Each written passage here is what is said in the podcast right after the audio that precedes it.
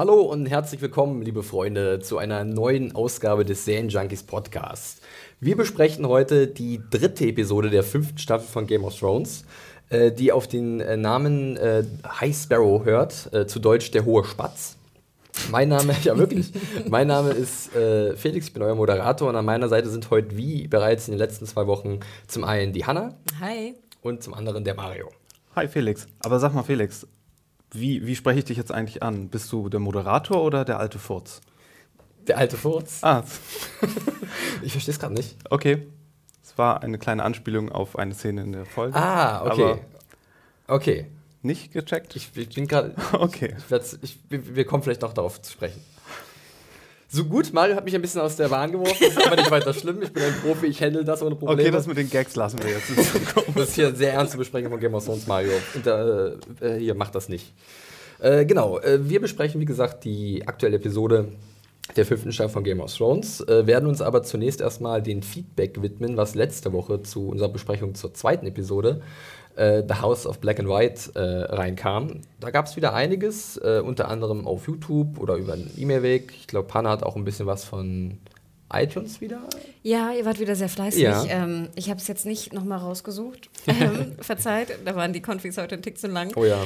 Äh, da kommen wir nämlich gerade raus. Ähm, aber ja, ihr wart, ihr wart super fleißig, es war super positiv. Äh, vielen, vielen Dank für das liebe Lob und ich werde werd versuchen, nicht versprechen, versuchen, äh, nochmal ein paar rauszupicken für nächste Woche und dann iTunes nachholen. Aber genau. ihr habt doch was Fleißiges ja, schon mal rausgesucht. Aber hallo, ja, also ich kann ja mal anfangen mit, mit ein paar YouTube-Kommentaren. Äh, da hat zum Beispiel unter der letzten äh, dem letzten Podcast die Anna K. Punkt, äh, kommentiert, dass sie das Kleid von Marcella gar nicht so schlimm findet, wie es viele andere schlimm finden. Ich hatte ja nur kurz gesagt, dass ich es ein bisschen barbiehaft finde. Aber eigentlich fand man es okay. Ja, ich fragte mich, gab es da so einen, großer Shit, so einen großen Shitstorm im Netz? Ich habe ein paar Mal unter meiner Review gelesen. Oh mein Gott, Pank! genau, Pank! dass es halt ein bisschen komisch war. Aber gut, ähm, der Hyrule Miri, oder Hyrule Miri, wie auch immer man das dann ausspricht, äh, der lobt uns, weil wir das äh, GOT-Erlebnis komplett machen, was man sehr gerne hört. Das ist ein nettes Lob. Und äh, zum Beispiel der Martin hat äh, noch drunter geschrieben zu der Szene um äh, Brienne in der Taverne und Littlefinger, der sie dann sozusagen verfolgen lässt, äh, dass er das halt auch so gelesen hat, dass sie halt jetzt eine Zeugin ist, die weiß, dass äh, Sansa dann noch äh, mit ihm unterwegs ist und das will er verhindern. Haben wir ja auch ähnlich gesehen. Ich glaube, manche erwähnen ja auch nochmal explizit, dass einfach Brienne derbe laut auch Sansa. Ja, genau. Durch die ganze Schenke, ja, wirklich. Sansa Stark, du bist hier. Die Tochter von Catelyn Stark? Genau. ja, ja. Wahrscheinlich hatte dann, hatten dann sämtliche Gäste kurz darauf einen unglücklichen Tavernenunfall. ja, genau, richtig. Ein Gasleck mhm. oder so. Red äh, Schenke. Okay, Hashtag. Hashtag, genau. Ähm, wir gehen dann noch kurz zu den E-Mails. Da gab es nämlich auch wieder ein paar, da haben wir uns ein paar ausgesucht. Äh, Mario hat Ja, ich habe eine von dem Johannes G., äh, der hat uns eine schöne E-Mail geschrieben, wo er uns auch erstmal lobt und dankt für den Podcast und ein bisschen es schade findet oder äh, zumindest ein bisschen äh, nostalgisch zurückdenkt an jene, die uns schon verlassen haben. Weil er mal gut ist. so ist das. Äh, und, und ist doch dafür, ähm, dass, dass jetzt die aktuelle Runde hier Verträge auf Lebenszeit bekommt. Uiuiui. Genau. Hanna ist ja mehr oder weniger aus der Chefetage, das geht dann an dich. Jetzt werde ich noch mehr gehasst. oh nein. Ja, ihr äh, liebe Feinde, die mich hassen. Ihr werdet mich nie los, sorry. Äh, äh, und äh, Johannes geht dann aber auch noch äh, auf die Szene äh, mit Mossador ein, wo er dann ja hingerichtet wird. Mhm. Macht hier eine Anspielung, die habe ich nicht ganz verstanden, auf irgendeinen historischen Fakt, glaube ich. Ja, da habe ich auch überlegt. Und sagt dann sowas wie, ja, woher kennen wir das denn? Johannes, wenn du das nochmal klar klären möchtest, dann schreib uns doch nochmal eben, ja. was du meintest. Und ähm, zu Dario sagt er, früher konnte er Ed Skrin nicht leiden oder wie immer man ihn ausspricht, den ersten Darsteller, der Dario Naharis. Furchtbar von dir, dass du das nicht kannst, ihn auszusprechen. Nicht wahr? Aber seit äh, Michael Huismann dabei ist, oder Michael Huismann, Michel Usman. äh, seit der dabei ist, wünscht er sich den Ad-Screen immer schon wieder zurück. Ich danke dir, Johannes. Und, weil, und vor allen Dingen auch, ironischerweise oder witzigerweise, äh, da, wo wir das gerade haben, weil er Dario Naharis nicht richtig aussprechen kann. Auf jeden Fall. Und bestimmt auch einen besseren Po hat. Aber ich bin ja absolut. Den haben wir nicht gesehen. Ich bin ja absolut Team. Das muss, noch, das muss, das muss noch bestätigt werden. Aber ich bin absolut Team, Team äh, Michael, äh, Mich Michael Huismann. Ich auch. Ich, ich fand den, ich fand den so. Keine der sah so nach. Lebenszeit. der, der sah so nach 90s Surfer Dude aus, der, der andere. Das, aber so glatt auch. Ja, da, da bin ich, äh, ich, ich bin sonst echt kein Bart-Fan, aber, aber äh, der, ich, ich finde äh, den Michael viel sympathischer in der Rolle. Hm. Und ähm, Ihr seid ja. nur alte Tremay-Fans wahrscheinlich, ne? nee, ich habe äh, Tremay nicht gesehen, aber ich fand ihn generell immer, wenn er irgendwo, wenn ich irgendwo gesehen habe, ich glaube letztens in diesem Film mit Reese Witherspoon, hier Wild, fand ich ihn eigentlich auch ganz Stimmt, sympathisch. Ja, auch ganz gut. Ja, hm. ja, ja, ja, gut. Und ja, ich fand Screen passte einfach besser, der sah so ungewöhnlich aus. Und gerade wenn du sagst, er sah glatt aus, für mich sah der so undefinierbar aus. Ja, es hm. ist ja generell, Dario Naharis äh, spaltet ja auch die Fanmasse so ein bisschen, weil in den Büchern ist er ja komplett anders gestaltet. Er hat einen blauen Bart, Bart ja, und, sagt Johannes hier auch. Ganz ausgefallen. Und äh, Johannes äh, spricht auch noch ein gewisses Amulett an, wo, glaube ich, mhm. Felix auch noch da was zu sagen Da werden wir gleich zu kommen, auf jeden Fall. Das ist eine schöne ja. Überleitung. Aber ich möchte vorher auch noch ein paar E-Mails erwähnen, zum Beispiel nämlich von dem lieben Nikolai, der uns sehr regelmäßig Was? schreibt. Äh, genau, richtig. Äh, der Buchsnob, in Anführungszeichen, äh, der äh, dem die zweite Folge auch besser gefallen hat als die erste und der uns auch noch mit ein paar lustigen kleinen Facts versorgt. Zum Beispiel, dass der erste Aaron-Ritter, der Podrick angreift, unter anderem einer der Kandidaten war, die für Lisa in der ersten Staffel gegen Tyrion kämpfen wollte, in diesem äh, Trial by Combat, was, wo dann Bronn eingetreten ist. Mhm. Das war also irgend so ein Statist aus dem Hintergrund, der dann halt, äh, der sich jetzt angeboten hatte, ich werde dich vertreten, meine geliebte Herrscherin Leisa. Und sollte das auch der gleiche Charakter sein oder ist das nur zufällig der gleiche Schauspieler? Ich glaube, es ist, könnte, das, das habe ich jetzt nicht ich weiter jetzt recherchiert. Wird, äh, Nikolai auch der Serienname. Ja, genau. In der sehr gutes, sehr gutes Detail. Er hat dann noch ein paar andere kleine Sachen. Sehr nett, Nikolai, danke dafür. Die liebe Lia hat sich auch nochmal gemeldet. Äh, da hatten wir ja letzte Woche sie schon äh, vorgelesen und sie hat sich gefreut, dass wir das gemacht haben. Äh, das machen wir natürlich sehr gerne. Und sie freut sich auch äh, sehr auf die Game of Thrones Ausstellung in Berlin, die uh. am 13. Mai genau, beginnt. sein wird. Genau. Und schon ausverkauft ist. Und leider schon ausverkauft ist. Ja, mal gucken. Vielleicht sind wir da. Mal gucken. Äh, ja, ansonsten haben wir noch den guten Bernhard, der hat auch schon letzte Woche ein ausführliches Review zu der ersten Folge äh, noch nachgeschickt. Äh, und hat jetzt wieder ein ausführliches Review zur zweiten Episode äh, uns zugesendet. Ist wirklich sehr interessant. Vielleicht kurze Info, Bernhard, und alle da draußen, die auch mal gerne eine Episoden-Review oder eine Review generell verfassen wollen, weil sie unsere vielleicht nicht so gut finden, was natürlich nicht stimmt. Aber es könnte ja mal sein, ähm, wir arbeiten auch gerade intensiv an der Community, an dem Tool, Reviews auch selber zu erstellen. Ähm, und da twitchern jetzt so, twitchern? Nee, da trudeln jetzt so die ersten ähm, Twitchern. Da so, trudeln jetzt so, genau. ja, zu viel gespielt gestern. Hm. Da trudeln jetzt so die ersten äh, Reviews auch ein. Also wie gesagt, Bernhard, Wahnsinn, was du da geschrieben hast. Auch wirklich sehr, sehr interessant. Ist ja auch ein großer Buchsnob, würde ich ja. mal äh, äh, ja, da so definieren. Ähm, guck doch mal in die Community rein, ähm, ob du nicht einfach die auch veröffentlichen möchtest, weil ich denke, das wird auch viele Fans und Hörer auch interessieren, was ja, du da Also wir haben dann eine sehr äh, lebhafte äh, Community zu Game of Thrones. Das sehe ich halt jede Woche unter, der, unter meiner Review, die sich äh, gut darüber unterhält und eigentlich auch die Spoilertext ganz gut im Blick hat. Also, dass niemand irgendwie zu sehr irgendetwas verraten wird. Auch vor allem, was die geleakten Episoden angeht. Genau, ja, da hatten sie sich auch schön zurück, so wie wir das uns erhofft hatten. Und interessant, Bernhard ist auch meist nicht unserer Meinung. Ja, das stimmt. Er hat jetzt die zweite Episode ein bisschen schlechter gesehen als die erste. Also, Bernhard, da steht das Angebot. Gut, äh, ansonsten noch ein Punkt zum Feedback. Und zwar, was du gerade angesprochen hast, äh, das ein, ein gewisses Amulett. Wir haben ja letzte Episode diese, diese Szene gehabt, wo Cersei sozusagen diese Box öffnet, wo eine Schlange drin ist aus dem Souvenirshop in Dorn, äh, wo man dann halt sozusagen das Amulett gesehen hat, was halt nur, wovon zwei Exemplare gibt. Auf der ganzen, ganzen auf Welt. der ganzen, ganzen Welt. Eins trägt Cersei und das andere hat Marcella getragen. So, und da hat der gute User GhostDog83 unter unserer News zum äh, letzten Podcast ein sehr interessantes Bild gepostet. Und zwar sieht man da äh, ein Bild von Sansa aus der ersten Staffel, das ist die sechste Episode, wo sie halt auch so ein Amulett trägt mit so einem Löwenkopf. Und dann nochmal ein Bild aus der dritten Staffel, die achte Episode, wo sie halt immer noch dieses Amulett trägt.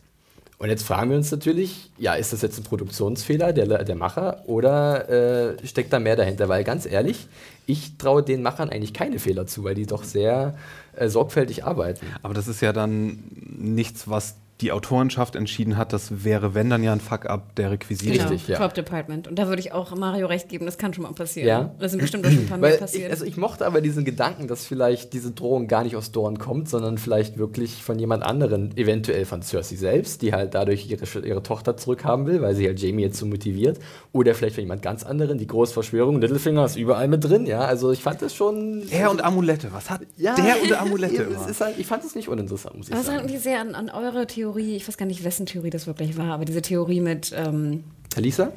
Meinst du die Frau von Rob? Genau. Ja. Ein Walk hat den König umgebracht. Oh, Meinst du die Theorie? Denke dir weg mit seinem Wort, Mario. Nee, aber Okay. diese Talisa-Theorie, genau, dass sie irgendwie mit Tywin irgendwelche Briefe Ja. geschrieben hat oder sowas, das war auch völliger Humbug im Endeffekt. Das war einfach nur irgendwie schlecht inszeniert von den Machern. Ja, das stimmt. Und ich glaube, man muss auch mal weg davon kommen, dass die irgendwie perfekt sind. Die machen auch mal Ja, Fehler. da gebe ich dir recht. Aber ich denke mal, die haben bis jetzt nicht so wenig Fehler geleistet und ich fand das irgendwie einen interessanten Aspekt. Vielleicht bedeutet das ja auch noch irgendwas. Aber du meinst, da gibt es noch andere Theorien zu, außer die Littlefinger. Nee, nur, äh, Cersei und Littlefinger sind die beiden. Entweder Ach so. es Cersei selbst klar. oder vielleicht sogar Littlefinger, der halt überall un, also so, so Unruhe sehen will und dann selber halt nachher äh, an die Macht zu Es kommen. kann ja auch sein, dass einfach Cersei sozusagen zwar gelogen hat, dass es nicht nur zwei gibt, aber dass sie es einfach nur noch verdeutlichen wollte im Sinne von nur wir Ja, behalten. Ne? Also es kann nur eine, eine, eine, wie heißt das? Eine, Ich traue den Menschen noch nicht bei Game of Thrones, ganz ehrlich. Immer wenn die Mund aufmachen, bin ich da sehr skeptisch.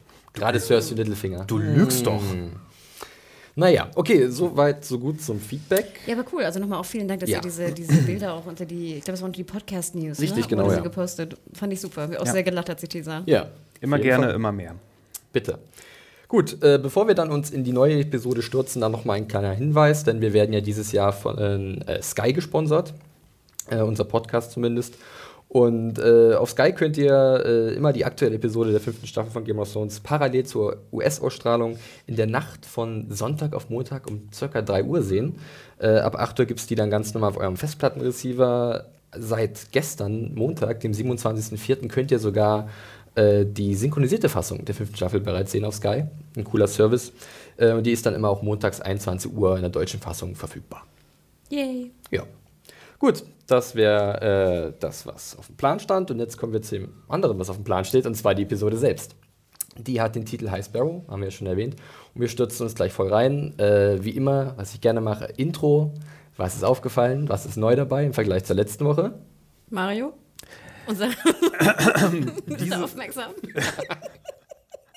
Ich habe noch versprochen, ich werde mir darauf achten. Und ich habe natürlich wieder total, wieder total Achte, gepennt ja. beim Vorspann, was ich die letzten Staffeln nie gemacht habe. Ja, dann äh, lösen wir äh, das Rätsel. Und zwar war Maud Kalen zu sehen. Ähm, dieser- Das hatten wir schon mal gesehen Das hatten wir schon mal gesehen, richtig. Genau. Äh, das hat Theon äh, in der vierten Staffel äh, für Ramsey sozusagen unter seine Führung gebracht. Äh, ansonsten. Ich muss auch gestehen, dass Maud Kaelin eines meiner Lieblingsmodelle ist. Ich liebe dieses, also sowieso ist ja die, Ja. die Visualität sehr schön, aber ich finde auch Maud Kaelin ist einfach, ich, ich liebe diese Burg. Ja. Es ist auch wirklich ein sehr strategisch wichtiger Punkt äh, in, in der Welt von Westeros. Es ist so ein bisschen eigentlich der zentrale Punkt zwischen Nord und Süd, Richtig, oder? Oder genau. Nord und, und Mitte. rundherum was auch sind immer. so Sümpfe, die sehr gefährlich sind. Also eigentlich ein sehr interessanter Ort. Was ansonsten auffällt, ist der Name Mark Mylott, der Regisseur der Episode, ein Neuling. Der hat, äh, wird jetzt, also hat diese Episode, da hat er Regie geführt und er wird auch bei der nächsten, beziehungsweise hat bei der nächsten Regie geführt. Ähm, Das machen wir. hieß er Milord. Milord. Also ja, Milord. äh, aber es gibt kein R, glaube ich. Es ist wirklich Mylord. Nicht? Mylord, ja. Milord? Und äh, der hat so Kracherfilme wie zum Beispiel Ali G in the House äh, zu verantworten. Äh, er steht jetzt auch irgendwie bei der Mi- Minority Report TV-Serie mit drin. Shameless hat er viel gemacht. Äh, ja, ist jetzt nicht so unbekannt, aber halt ein neues Gesicht. Und ich finde, ein paar Sachen hat man ihm schon irgendwie in seiner Inszenierung hier angesehen. Da können wir nachher nochmal drauf zu sprechen Ich fand auch recht auffällig, dass bis jetzt alle drei Episoden der neuen Staffel von Benioff und äh, Weiß, heißt der Benioff? Hab ich's richtig Äh? Benioff. Benioff, Ja. okay.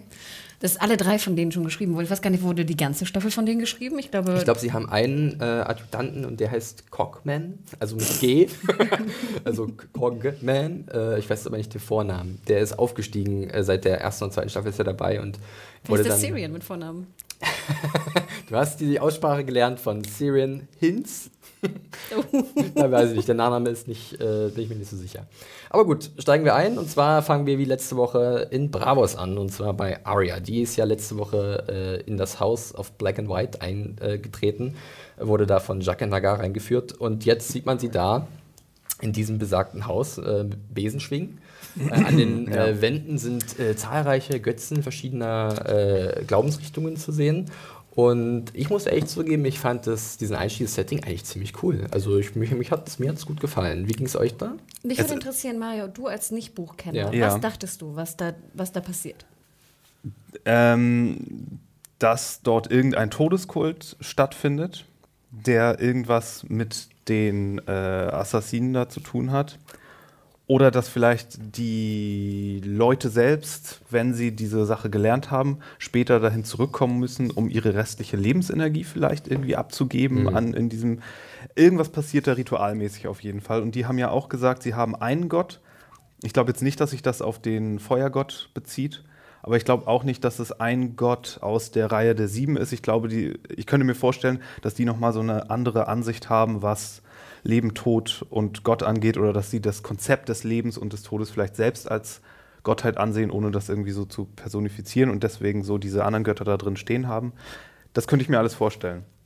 Aber ich fand diese Mr. Miyagi-Routine da drin schon so ein bisschen abgedruckt. ja, da können wir gleich nochmal äh, darauf zu sprechen kommen. Ich finde erstmal deine Ausführungen sehr interessant. Also äh, finde ich äh, auch vielleicht gar nicht so verkehrt. Also es ist schon ähm, ein sehr spezieller Ort, an dem wir uns da wiederfinden. Da möchte ich jetzt auch nicht zu viel vorwegnehmen aus den Büchern. Ich denke mal, da wird man in den nächsten Episoden noch ein bisschen was zu sehen und ein bisschen ein paar Erklärungen bekommen. Ich fand aber generell erstmal eigentlich dieses, dieses Set-Design ganz cool. Es war halt sehr mysteriös. Generell hatte ich den Eindruck, dass dieser Handlungsstrang, äh, Handlungsstrang um Arya so ein bisschen dieser Mystery-Arc von Game of Thrones Zeit ist, weil man nicht wirklich weiß, wo sie sich bewegt, mit wem sie es zu tun bekommt. Sehr mysteriöse Charaktere, auf die sie trifft. Und äh, ich fand das mit diesen einzelnen Götzen ziemlich cool und äh, es entsprach schon in gewisser Weise meinen Vorstellungen aus den Büchern, auch wenn ich es da ein bisschen weitläufiger, glaube ich, in, mir vorgestellt habe. Ja, das hatten wir ja letztes Mal schon, ne? dass ja. so gewisse Gebäude oder, oder ganz wichtige Sachen, wenn sie dann wirklich in der Landschaft stehen, einfach mal meistens nicht so groß sind. Und das ja. Haus sieht ja auch adäquat aus und dann haben sie diesmal eben nicht das so gemacht, dass es von außen so normal groß ja. aussieht und von innen dann auf einmal äh, dreimal so viel Kubikmeter hat. Ich fand das Set sah ganz schön riesig aus mhm. da drin. Also auch mit diesen verschiedenen Alkoven und mhm. den kleinen äh, Flammen oder Feuerstätten, ja. die da drin waren. Ähm, ich muss gestehen, ich habe es mir komplett anders vorgestellt. Mhm. Also als ich das Buch las, sah es für mich anders aus. Okay. Ähm, ich fand aber auch, dass man das sehr schön inszeniert war mit diesen Götzen am Anfang. Es war schon eine sehr filmische Einführung ja. auch. Ne? Es war auch ein bisschen unheimlich, fand ich. Ja, auf ein jeden Fall. So, Huch, wo Gott, wo sind wir? Wer sind diese Götzen? Ne? Ich versuchte da die verschiedenen Götter irgendwie drin zu erkennen. Ähm, ja, und Jaqen natürlich, ich freue mich immer, ihn zu sehen. Ja. Ja, Arya kommt ja dann gleich ins Gespräch mit ihm, weil sie möchte eigentlich nicht mehr den Besen schwingen. Sie möchte jetzt endlich zum Faceless Man werden, um dann wahrscheinlich Rache üben zu können. Aber sie muss erstmal dienen, denn Valadohairis, our man must, äh, must serve. Ähm, aus diesem Grund äh, bremst sie Jaqen so ein bisschen aus. Aber Tomboy Arya. Auftrag polieren. Ja, Auftrag polieren. Richtig, genau. Aber Arya äh, ist halt der bekannte Dickkopf. Aber sie macht dann auch einen sehr wichtigen Schritt für ihre Entwicklung schon mal. Und zwar, ähm, obwohl, zuvor trifft sie ja dann noch auf einen neuen Charakter. Machen wir erstmal so weiter. Und zwar auf die sogenannte, oh, The Wave wird sie halt genannt, die Figur, ähm, die auch da als sozusagen wie so eine Art Akolyt unterwegs ist. Äh, und die Arya erstmal ein bisschen auf die Socken gibt mit ihrem Mr. Miyagi-Stückchen. ja, äh, irgendwelche Ideen zu der, zu der Szene oder irgendwas, was euch besonders aufgefallen ist? Schweigende Runde. Also dann mache ich erstmal mach ich mal weiter und zwar. Sag's uns doch einfach. Ja, äh, es geht ja eigentlich dann darum, dass sie halt dieses Game of Faces spielen. Ne? Und mhm. da wird ja ganz klar, dass irgendwie Arya ähm, noch nicht wirklich mit ihrem Kopf in diesem House of Black and White ist, sondern nach wie vor nur an sich denkt und ihre Persönlichkeit und ihre eigenen Rachegedanken. Und äh, bis sie diese nicht abgelegt hat und ihre Identität nicht abgelegt hat und zu einem Niemand geworden ist, äh, kann sie auch gar nicht den Schritt zum Faceless Man machen.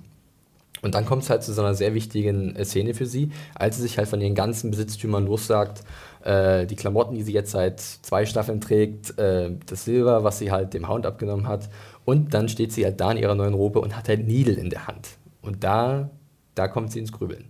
Fand ich persönlich eine ziemlich starke Szene von Macy Williams. Ich fand sie da, sie hat da sehr gut äh, geschauspielert in dem Moment. Ich glaube, sie konnte das aber auch gut nachvollziehen, nach ja. fünf Staffeln ihre auch, ja. Sachen mal umzulegen. Ja. Vor allem, glaube ich. Äh, Freudentränen meinst du, dass sie endlich die Klamotte losgeworden genau. ist? Aber es waren, glaube ich, alle ziemlich froh, dass sie Needle behalten hat. Ja, ich glaube, total, total. Ich meine, Obwohl ich ja auch dachte, ich meine, wir haben ja in der ersten Folge auch gesehen, was passiert, wenn man da was ins Wasser wirft. Ja, ja stimmt. Ne? Deswegen kommt, dachte ich, so, dann kannst auch Needle reinwerfen. Kommt mit seiner Taucherglocke und fischt es wieder raus, ja. äh, ist vorstellbar. Auf jeden Fall, ich fand auch die Szene irgendwie stark, weil Needle ist ja noch so irgendwie das letzte, was ihr übrig geblieben ist von ihrer Familie. Ne? Sie hat es geschenkt bekommen von John in der ersten Staffel. Und ähm, es ist schon, also sie, sie hängt sehr daran. Es ist ja, und deswegen kann sie sich auch nicht davon trennen. Und ich habe das auch so ein bisschen gelesen, sie versteckt es jetzt natürlich.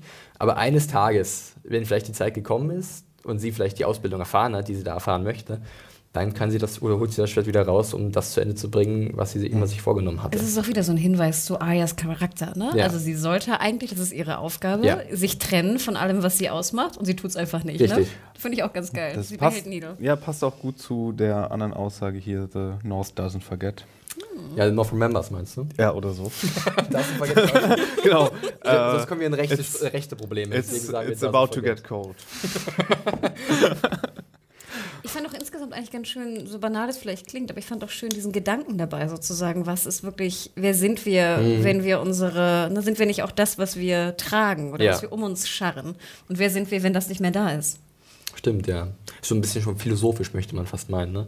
Und dann äh, geht es ja noch ein bisschen weiter eigentlich im Handlungsstrang. Und zwar äh, führt dann Jacken Arya in die Tiefen dieses Gebäudes, was eigentlich auch ganz cool aussah. Ähm, sah ein bisschen aus wie diese, diese Gemäuer in King's Landing in der ersten Staffel, bloß halt gespiegelt. Also, dass sie ja vielleicht da ein Set recycelt haben mhm. oder so. War aber nicht weiter wild. Ich fand das auch sehr cool.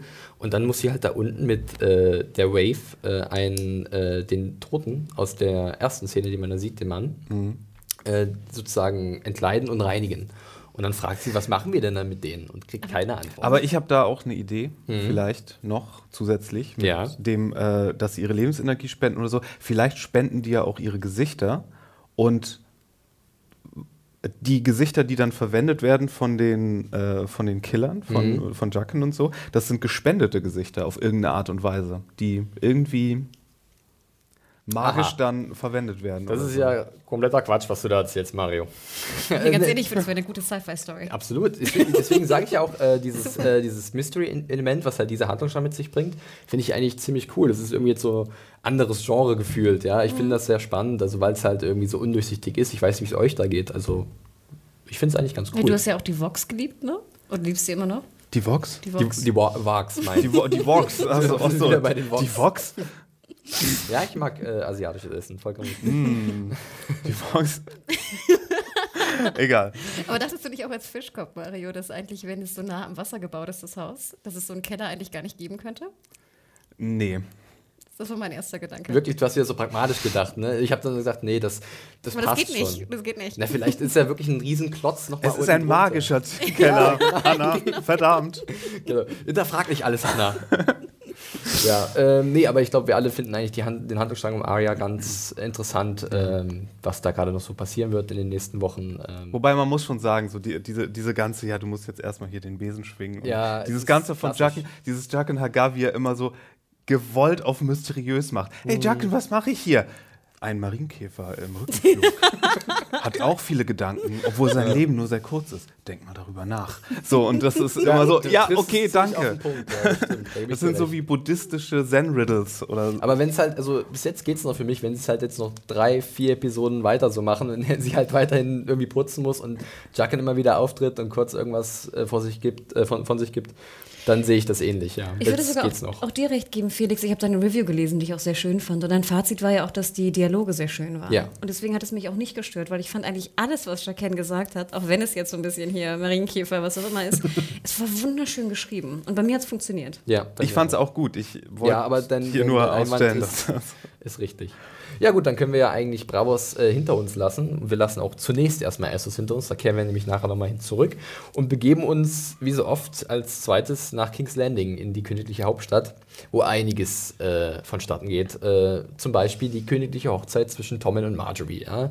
Die Sänfte von Marjorie als auch von Cersei bewegt sich langsam Richtung Sept of Baylor und äh, der Pöbel freut sich, dass äh, Marjorie äh, durch die Queen Straßen Marjorie. getragen wird. Ja, das ist extrem beliebt. Und Cersei beugt das alles so ein bisschen, hm, naja, Doof. Und ich finde ganz ehrlich, Lina Headey, wenn sie so diese spitzen, also ja. diese doch vollen Lippen, aber so dann so spitz zusammendrückt, ich finde, sie spielt das brillant. Ich nehme mir das, sie ist richtig grantig und kocht innerlich in ja. dieser ganzen Folge und ich habe es absolut abgekauft. Genau, das sieht man ja auch dann bei der Vermählung an sich eigentlich ganz gut, als dann dieser verhängnisvolle, äh, die verhängnisvolle Aufnahme, wo halt wirklich der Kuss von Tommen und äh, Marjorie und dann gehen die auseinander und natürlich ist da die Schwiegermutter, die, mm, ja, die lächelt so ein bisschen gezwungen, ne? aber man merkt schon. Ich meine, im Endeffekt ist sie auch eine, ist sie auch eine professionelle Professionelle, in Anführungsstrichen, ja. dass sie weiß, sie darf jetzt ja nicht den großen Aufstand machen. Aber ich finde, du siehst es ihr an und ich finde, sie spielt es wirklich super. Ja, hat mir auch sehr gut gefallen. Ähm, wir können auch gleich, gleich zur Hochzeitsnacht übergehen, äh, des kleinen Tom. Der hat wahrscheinlich wirklich die glücklichsten paar Stunden seines Lebens gerade verbracht, denn äh, ja, er durfte halt bei Marjorie anpacken. Ähm, Der es aber scheinbar ja auch nicht, nicht gefallen hat. Nee, sie hat, nee, richtig, ihr hat es gefallen, genau. Genau, weil er ja dann auch fragte, sie sagte zwar, es sei sehr kurz gewesen. Ach, Tommen. Aber ähm, sie sagte, er fragte auch sozusagen, habe ich dir wehgetan oder Ich nehme mal an, im Buch ist das sehr anders, weil da ist er doch bestimmt neun oder so. Acht. Ja, acht. Okay. also da gibt es diese Szene glücklicherweise nicht. Man hätte es vielleicht George Martin irgendwann zugetraut. Nee, äh, hier ist natürlich ein älterer Tommen äh, und ich finde es aber ganz interessant, neben diesen sehr comic-reliefigen Momenten, dass halt Marjorie wirklich äh, ihn ganz gut unter Kontrolle hat. Also sie hat sehr guten Einfluss bei ihm. Ne? Ja. Also sie hat sich, sie sind schon so ein kleines Traumpaar und er ist komplett hin und weg. Ja, sie, sie schmiert ihm halt, wie ich das mal geschrieben habe, äh, Honig ums Löwenmäulchen. Löwenmäulchen, ja, genau. Und das funktioniert total bei ihm. Und dann kommt er ja auch gleich im Anschluss da so, Mom, willst ja. du nicht vielleicht ausziehen? Ich, meine, genau. Na, ich fand das ja schon ganz schlau, dass sie schon in der Hochzeitsnacht ja eigentlich schon so schemt, ne, was sie ja. eigentlich vorhat. Und zwar möchte sie, dass einfach hier Cersei verschwindet. Richtig. Ne? Sie soll weg. Also sagt sie so, ja, sie ist ja so unglücklich hier, vielleicht möchte sie zurück nach Hause. Du dachtest doch, das stinkt hier so nach Kuhmilch, nach oder äh, sonst was. Pferde, Pferdemist. Genau. Ich finde, sie macht das brillant. Und ich hatte irgendwann mal auch gelesen, sozusagen, sie ist eine perfekte PR-Agentin. Ja. Ich finde, das stimmt. Mhm. Ne? So diese ich finde, sie macht das super. Sie macht das wirklich super. Und äh, diese, dieser, dann kommt ja gleich der Schnitt sozusagen zu äh, Cersei und, und äh, Tommen. Und Cersei hat auch so ein bisschen ein paar kleine Giftpfeile. So, ach, sie sieht aus wie ein Püppchen, Marjorie und so. Aber man merkt, Tom reagiert nicht so wirklich drauf, sondern hat nur seine Gedanken daran, was halt Marjorie ihm gesagt hat, dass er halt nicht mehr der kleine Junge von Cersei ist, sondern er ist der König, ist ja er ist Frage, jetzt ein Mann. Nimmst du jetzt die grantige Mutti oder nimmst du hier die viermal in einer Nacht? Ja, äh richtig, genau. Und aus dem Grund kann man das schon wieder nachvollziehen, dass Tom dann sagt, nö, ich möchte jetzt ein bisschen selbstständiger sein und du bist doch so unglücklich, Mutti, dann geh doch zurück nach Castle Rock. Und das schmeckt ja Cersei auch überhaupt. Ja, zu Onkel Kevin. Zu Onkel Kevin, genau, mit dem sie sich auch so gut versteht. Ich ja. finde auch geil, wie du schon sagtest, Cersei äh, zweifelt ja ihre Intelligenz an. Fand ich auch einen geilen Move von ihr. Ja, auf jeden Fall. Und äh, dann kommst du halt zu dieser wunderbaren Szene, da oh, da diese. Beste diese, Szene überhaupt. Ja, aber, aber Felix, jetzt sag doch mal, wie spreche ich dich an? Moderator oder alter Furz? Ich, bin, ich, ich komme immer hast noch nicht auf die du, Ja, das ist doch die Szene, wo, wo Marjorie und äh, Cersei miteinander sprechen. Mhm. Und äh, nach dem ganzen Angefauche, was ja immer noch sehr, äh, sehr höflich geschehen ist, dreht Marjorie sich am Ende noch einmal um und sagt: Ah, ich weiß jetzt gar nicht, sage ich jetzt Queen Mother oder Dowager? Ah ja, okay. Äh, also. Ah ja, das, das stimmt, diese Formalität. Und, und warum Furz? Naja, Dow hier ähm, Dow Dowager Dow Queen oder was auch immer, das ist ja die, ich, glaub, ich glaube eigentlich die Verwitwete, ähm, aber also ist eine verwitwete Königin im Gegensatz zu der Mutterkönigin. Mhm. Ach, aber sind dann ja dadurch, dass es Verwitwete sind, wird Dowager immer mit, mit Älteren eigentlich in Verbindung gebracht. Zum Beispiel Maggie Smith ist die Dowager Countess in äh, Downton Abbey. Ah. Und die ist ja nun wirklich ähm, ah, okay. das ältere Kaliber. Und was hat das mit Furz zu tun? Alter Furz. Einfach nur alter Furz als Bezeichnung, wenn jemand Ach, alt ist und keine Rolle mehr spielt. okay, kommen wir zurück okay. zu der Szene. Das ist netter kleiner Exkurs. Das ist zu kompliziert. Zu kompliziert, Mal. aber das ist nicht schlimm. Äh, netter kleiner Zusatz. Wir haben alle herrlich gelacht. Ich wette, ich wette, ich wette da draußen haben das sehr viele verstanden ja. und sehr gelacht. Stimmt, bitte schreibt da glaube ich, da glaube ich jetzt dran. Wenn Hashtag ah. alter Furz, ja at Firewalk with Me mit zwei E hinten. Äh, kommen wir. Keine Almosen, bitte. kommen wir zu Keine der Szene, Almosen. die ich gerade erwähnt hatte, wo halt auch diese hervorragende Dialogarbeit in dieser äh, Folge richtig zu tragen kommt. Und zwar äh, begibt sich Cersei zu Marjorie, die halt mit, ihr, mit ihren Kammerzofen zusammensitzt, die halt ein bisschen rumschäkern und wo halt Marjorie von dem wilden Tommen erzählt, ja, der unbedingt den Rekord brechen wollte. Ähm, ja, und dann geht es eigentlich ziemlich heiß her, aber eigentlich nur von Marjorie's Seite aus, weil die teilt richtig aus gegenüber Cersei und Cersei ist so ein bisschen zurückhaltender, oder? Ja, wo man Anything you want, darling. Mhm. Anything. Ja, genau. Ja, man darf ja auch nicht vergessen, dass Marjorie in dieser Szene ja auch drei oder vier Zofen ja. hinter sich hat. Ne? Also ich meine, Cersei weiß natürlich ganz genau, sie geht ja auch gerade so in die Höhle des Löwen. Ne? Sie geht in ihr ja, Quartier. Ironischerweise ne? in die Höhle des Löwen, ja.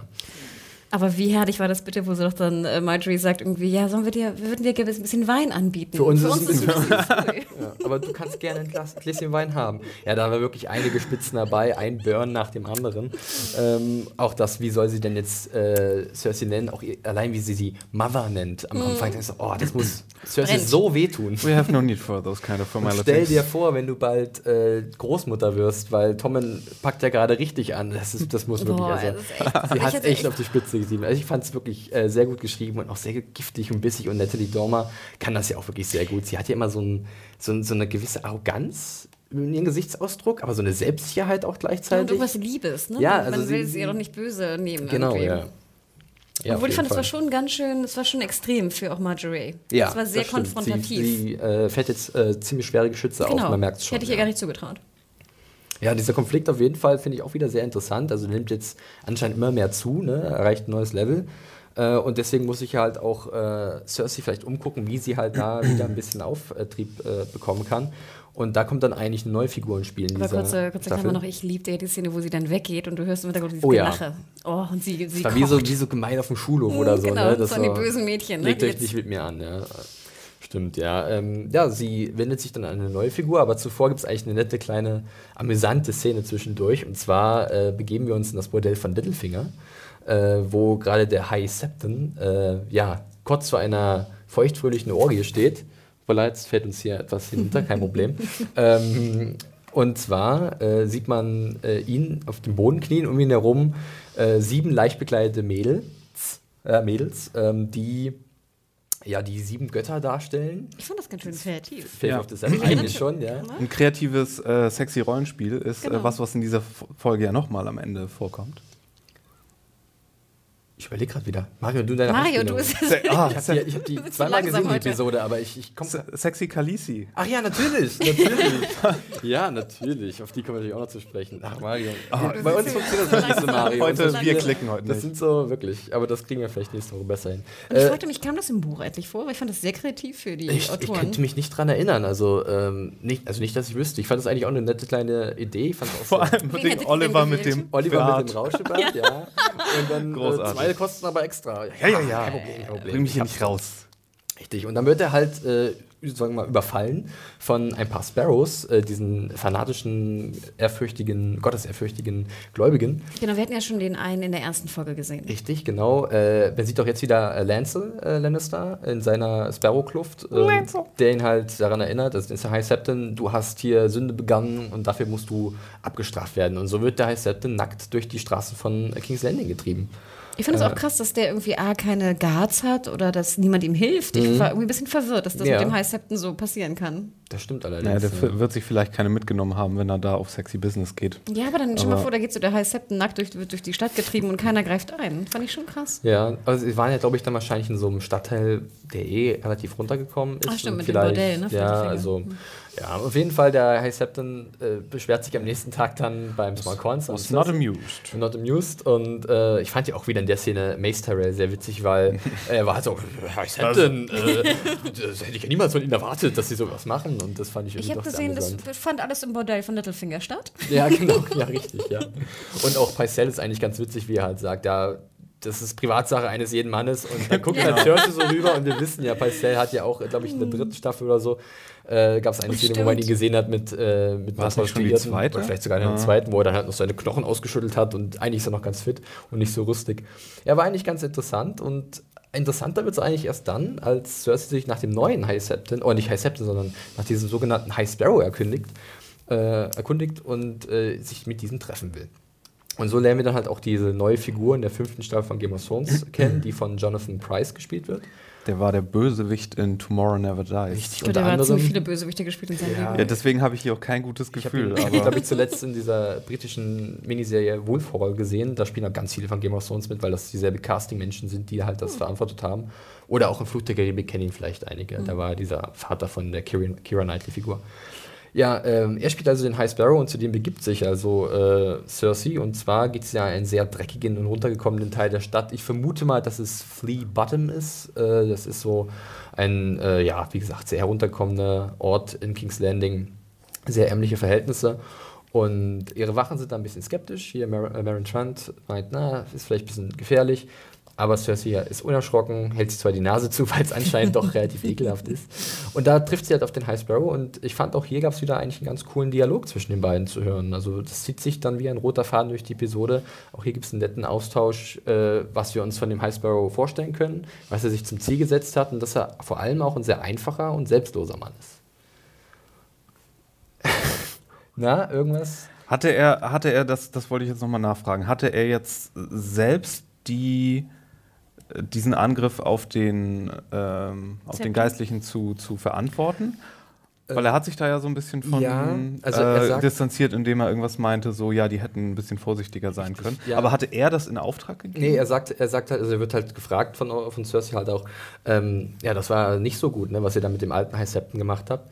Und da meinte er irgendwie, dieses Heuchlertum, das ist wie eine, wie eine, wie ein Eiterpickel und der muss halt irgendwann, wenn er geöffnet wird, ist es halt unangenehm. Also man muss halt, sie müssen halt zu drastischen Mitteln äh, greifen, aber sie müssen, also die Art und Weise, wie seine Leute vorgegangen sind, war vielleicht ein bisschen zu drastisch. Das, das war schon halt von, von ihm. Das war nicht nur, dass äh, er zu den gleichen nee, nee, Leuten nee, gehört, also er ist schon das Oberhaupt Idee. von diesen Sparrows sozusagen und äh, ja, und steht halt über ihn. Und hat dann wahrscheinlich das auch so in gewisser Weise äh, einen Auftrag gegeben. Und im Endeffekt. Aber er ist so nett. Er ist nett, er ist halt so ein, eigentlich so ein netter, also ich fand ihn auch sehr sympathisch irgendwie. Ich mochte auch eigentlich Jonathan Price in der Rolle jetzt ganz gut. Also ich finde, er hat immer so was Ehrfürchtiges, also gewisse Gravitas der Darsteller. Ne? Er ist ja doch äh, schon sehr lange im Geschäft und äh, ich bin da auf jeden Fall gespannt, was für ihn dann noch bereitstehen wird in den nächsten Folgen und wie auch dann Cersei mit ihm äh, interagieren wird. Weil sie erhofft sich ja von ihm anscheinend etwas. Ja, ich würde nur genickt, ja. Ich, nee, ich mag den Darsteller auch. Ich würde dir auch recht geben. Er wirkte, fand ich, sehr sympathisch und auch ähm, nicht gefährlich irgendwie. Mhm. Er hat ja auch mit Cersei nichts irgendwie gemacht. Nee. Hätte er ja tun können. Ich meine, sie war ja mehr oder weniger ungeschützt in diesen ganzen Sparrow-Dings. Und was ich sehr sympathisch fand, ich fand, er wirkte sehr wenig abgehoben. Mhm. Er wirkte, hatte ja auch die gleiche Klamotte an wie alle Sparrows, ja. nämlich irgendwie nur so Lumpen. Er hatte jetzt ja nicht als äh, High Sparrow und Chef der Sparrows irgendwie eine Goldkette um. Ja, im Vergleich zum alten High Septon, der hat genau. ja sich immer sehr punktvoll gekleidet. Ne?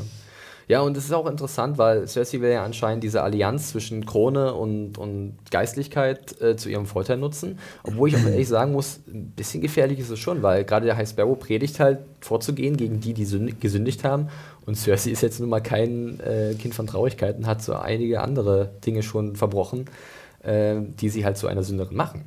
Also wir sehen ja auch in der, in der, Welt, dass sich mit Fanatikern einzulassen immer auch Risiken beinhaltet. Richtig, ja. Also ich, das wird so schon mal, glaube ich, so ein bisschen angedeutet. Staat und Kirche und Monarchie und Kirche zusammen ja. ist ja so Henry der Achte vielleicht auch nicht so. Ja.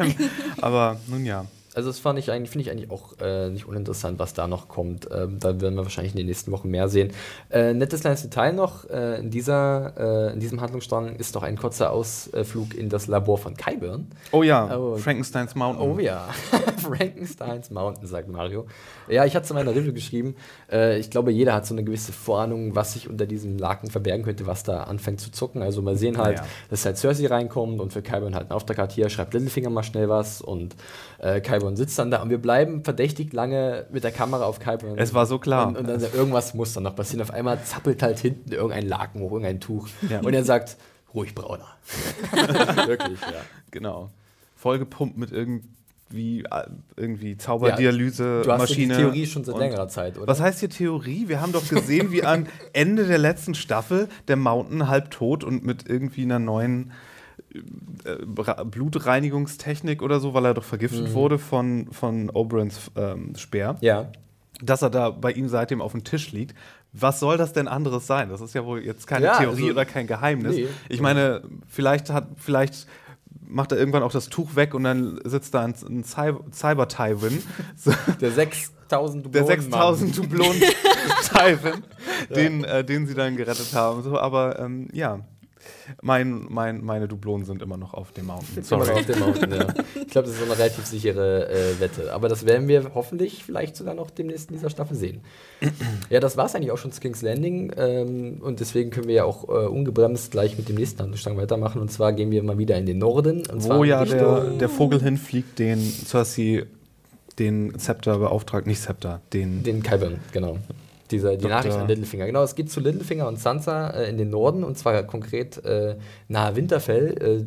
Äh, Littlefinger und Sansa treffen erstmal äh, obwohl wir können das ein bisschen anders machen. Wir fangen am besten so an, wir fangen direkt mit Winterfell an, das gerade aufgebaut wird.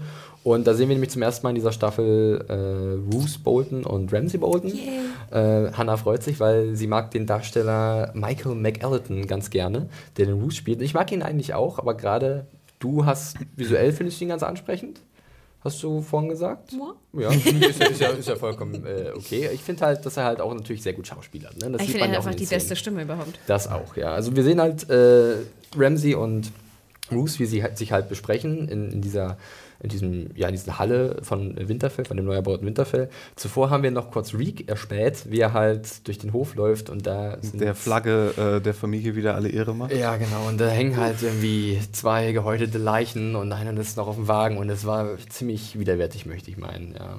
Und dann gibt es halt diesen. Ja, das war ja auch, das war auch dann eine Frauen, äh, ne? Eine ja, ge ja. gehäutete Frauenleiche, was echt hart an der Grenze war, fand ja, ich. Genau, ich fand es auch ziemlich äh, ekelerregend, aber es hat wieder verdeutlicht, äh, wie krass vor allem Ramsey tickt, denn es wird dann klar, dass er halt eigentlich im Auftrag seines Vaters so ein bisschen für Ordnung sorgen sollte und Steuern eintreiben sollte bei den äh, Nord äh, Nordleuten da oben. Oder Griechenland fahren. Richtig, genau. Aber bitte kein Häuten, Ramsey, es läuft schon schwierig genug für uns da. Ähm, nee, und dann sagt halt Bruce auch, ja, also diese, dieses Terrorregime, das wird auf lange Sicht nicht gut. Also Tywin Lannister ist tot, mit dem habe ich die Allianz äh, geschlossen und äh, die werden uns sicherlich nicht Unterstützung schicken in den hohen Norden. Wir müssen uns irgendwie selbst arrangieren und wenn du halt jeden äh, Heutisten umbringst, der halt ein bisschen Widerworte leistet, dann wird das nur noch schwieriger für uns. Ja, Ruth Bolton ist eben nicht ganz so ruthless. Ja. Bada bing. Oh Gott, oh Gott. Oh, Mario, der ruft sich langsam ein mit seinen mm. Witzen, nicht schlecht. Ähm, ja, und dann gibt es halt sozusagen diese Andeutung von Ruth, ja, wie kann man am besten seine Machtposition sichern in dieser Zeit. Nicht gerade durch irgendwelche gewalttätigen äh, Aktionen, sondern durch eine Hochzeit. Und da gibt es halt wieder einen von sehr vielen wunderbaren Übergängen in dieser äh, Episode. Und zwar direkt zu Sansa und Littlefinger. Und wir können uns erinnern. I know just the perfect girl. Ja, just the perfect girl. Und das ist natürlich Dark Sansa. Dass solche, dass solche Leute, Sachen auch immer erst besprochen werden, wenn die Leute schon fast vor der Tür stehen. So, was, was, wann kommen die denn? Äh, jetzt. Ich könnte mich vielleicht erinnern, in der ersten Folge der fünften Staffel, uh, The Wars to Come, äh, gab es ja einen Brief an Littlefinger, so eine kleine Nachricht, äh, einer Marriage Proposal, eines äh, Hochzeitsangebots mhm. oder Antrags. Und es war halt nicht für Littlefinger, sondern für Sansa. Ja, und das haben auch schon viele Leser, auch unter meiner Review, sich schon so ein bisschen gedacht, dass es vielleicht dazu kommt. Und jetzt bewegen wir uns in einem Bereich, der sich doch ziemlich krass von den Büchern unterscheidet. Und ich muss auch gestehen, mir ist echt so der Atem ein bisschen gestockt. Ja. Also Dark Sansa, auch wenn sie jetzt ein bisschen dominanter und ich sag mal irgendwie ja mehr ihren Mann steht, wenn man so sagen kann, dachte ich so, holy fuck. Ja. Nicht Ramsey Bolton. Mhm. Das wünsche ich wirklich keiner. Genau. Was dachtest du da, Mario? Tja, das wird interessant. Aber ich, ich, ich würde mal schätzen, dass, also, also meine Vermutung ist ja gleich, dass wir so ein bisschen so eine Redemption-Story mit Reek bekommen mhm. und dass das mit Sansa irgendwie ganz schlecht erstmal in die Wege geht und dass Reek dann am Ende sich doch äh, gegen gegen Ramsey, gegen äh, Ramsey wieder okay. äh, erhebt, äh, um seine alte quasi Schwester zu retten. Könnte ich mir vorstellen, dass, dass sie das vorhaben. Ja, ich, ich finde das, find das gar keine schlechte Überlegung. Was ich auch sehr interessant finde, ist eigentlich dann dieses Angebot, was Littlefinger ja macht. Also Sansa sträubt sich ja extrem dagegen, absolut verständlich. Äh, Bruce Bolton hat ihren Bruder umgebracht, ja, und jetzt soll sie mit seinem Sohn verheiratet werden, der von absolute Scheusal ist. Aber Littlefinger sagte ja, du hast die Möglichkeit, dich zu rächen. Und ich frage mich natürlich, wie wird sie sich rächen? Was, haben sie sich, was hat er sich ausgedacht, Littlefinger? Was ist sein, sein Endgame sozusagen? Wenn nämlich Sansa vielleicht Ramsey im Schlaf erdrosselt oder vergiftet oder so, äh, tut das der Allianz, die sich da anbahnt zwischen Littlefinger und Roose Bolton auch nicht besonders gut, oder?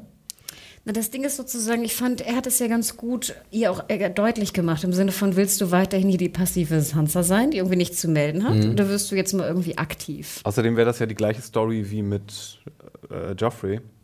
Sansa heiratet einen Scheusal. Ja. Und dann irgendwie kommt dann der König zu Tode und Littlefinger hatte seine Finger im Spiel. Sein kleiner hatten, hatten ja. wir schon, hatten wir schon ein bisschen, nicht wahr? Ja, aber ich fand diese Überzeugungsarbeit, machte die Sinn für euch oder fandet ihr sie nicht wirklich überzeugend? Ich fand die Szene extrem schön, deswegen hat mir mich das äh, auch generell so interessiert. Oh, ich fand, wo sie, da, wo sie da oben hier und der Blick standen und ne? der Blick darunter und dann Look at this Sansa und bla und bla. Also die wehende Fahne im Hintergrund, das war wunderschön. Das war, das war richtig Und dann war es eigentlich auch ganz cool, wie sie dann, dann wirklich gesagt hat, ich werde es tun und dann steigt sie auf ihr Pferd und reitet entschlossen voran. Also es war irgendwie wieder der nächste Schritt in ihrer Entwicklung. Fandet ihr dann wieder das Lachen von, also das Lächeln von Littlefinger wieder zu? Was hattest du? wirbelnder böser Spanier. Ja, genau. Diese Bösewichtsbars. Diese verdammten Spanier. Alles Bösewichte. Nee, The Mean Spaniard, das klang so. Was hattest du gesagt? Du hattest so gesagt. Nein, Schurkenbart. Ja. Schurke, Schurkenbart. Gibt es nicht The Mean Spaniard, so ein Ausdruck? Oh Gott. Weiß ich nicht. Die evil, alte, evil Spaniard. Alte Furze und böse Spanier. Wir äh, kommen mit unserer Referenz. Die Griechen, ich habe heute schon alle beleidigt. ah. Ja, äh, die beiden kommen ja dann auch in Dings an, in, in Winterfell. Und äh, da wird, setzt halt auch Ramsey sofort eine, seine Maske auf, ne? Also ganz höflich und nett. Und Sansa muss, macht natürlich das Gleiche, ne? Sie tritt halt dann Bruce Bolton gegenüber, dem Mann, der ihren Bruder umgebracht hat. Und sie behält aber die Kontenance und Ramsey ist auch ganz zuvorkommen. Und ich finde, Sophia Turner spielt das auch brillant. Ja. Ne, also du siehst es ihr an, dass, sie, dass es ihr unwohl ist, den Mörder seines, ihres Bruders oder ihrer, ne, ihrer gesamten, ihrer, was eigentlich ihr passiert ist, ne, ja. ähm, entgegenzutreten. Aber ich finde, sie spielt es wirklich gut. Und man sieht auch, wie groß Sophia Turner ist. Sie ist ja ungefähr einen halben Kopf größer als Ramsey. genau. Das sind die Absetzer. Die Dark Sansa Absetzer. Genau, richtig. Und ich habe so gelacht. Im Hintergrund sah man ja noch die Frau von Ruth. Oh ja. Ne, die, äh, die äh, wie heißt sie auch Walder oder so? Äh, die, genau, Walder Fry, die, ehemalige Fry. Ne? Kräftigere, sagen genau. wir so, ja. Und sie sah auch so nett aus. Und auch Ramsey hat so, so das super nette Lächeln drauf. Was ich auch sehr interessant war, im Hintergrund hat man dann die Geliebte von Ramsey noch ganz kurz gesehen, die. Die so geblutet mhm. hat in der letzten der, Staffel? Genau, die, die, Jägerin. Die, richtig, ja. Die auch äh, Reek äh, oder Theon so ein bisschen in das Licht geführt hatte, als er dann kurz zuvor Die war, glaube ich, not amused. Ach so. Ne? Die war nicht amused. Also ich was ich interessant finde in der Szene ist, dass sie, beziehungsweise an der Figur, dass sie halt Miranda heißt und das ist vielleicht so eine verquere Referenz an die Bücher, weil da gibt es auch eine Figur, die heißt Miranda und die, aber die ist ein ganz anderes Verhältnis zu Sansa. Und ich glaube auch nicht, dass sie noch kommt. Von daher wäre das irgendwie ein ganz komischer, also dieser Name, diese Namenswahl wäre einfach ein bisschen skurril, vielleicht sogar makaber.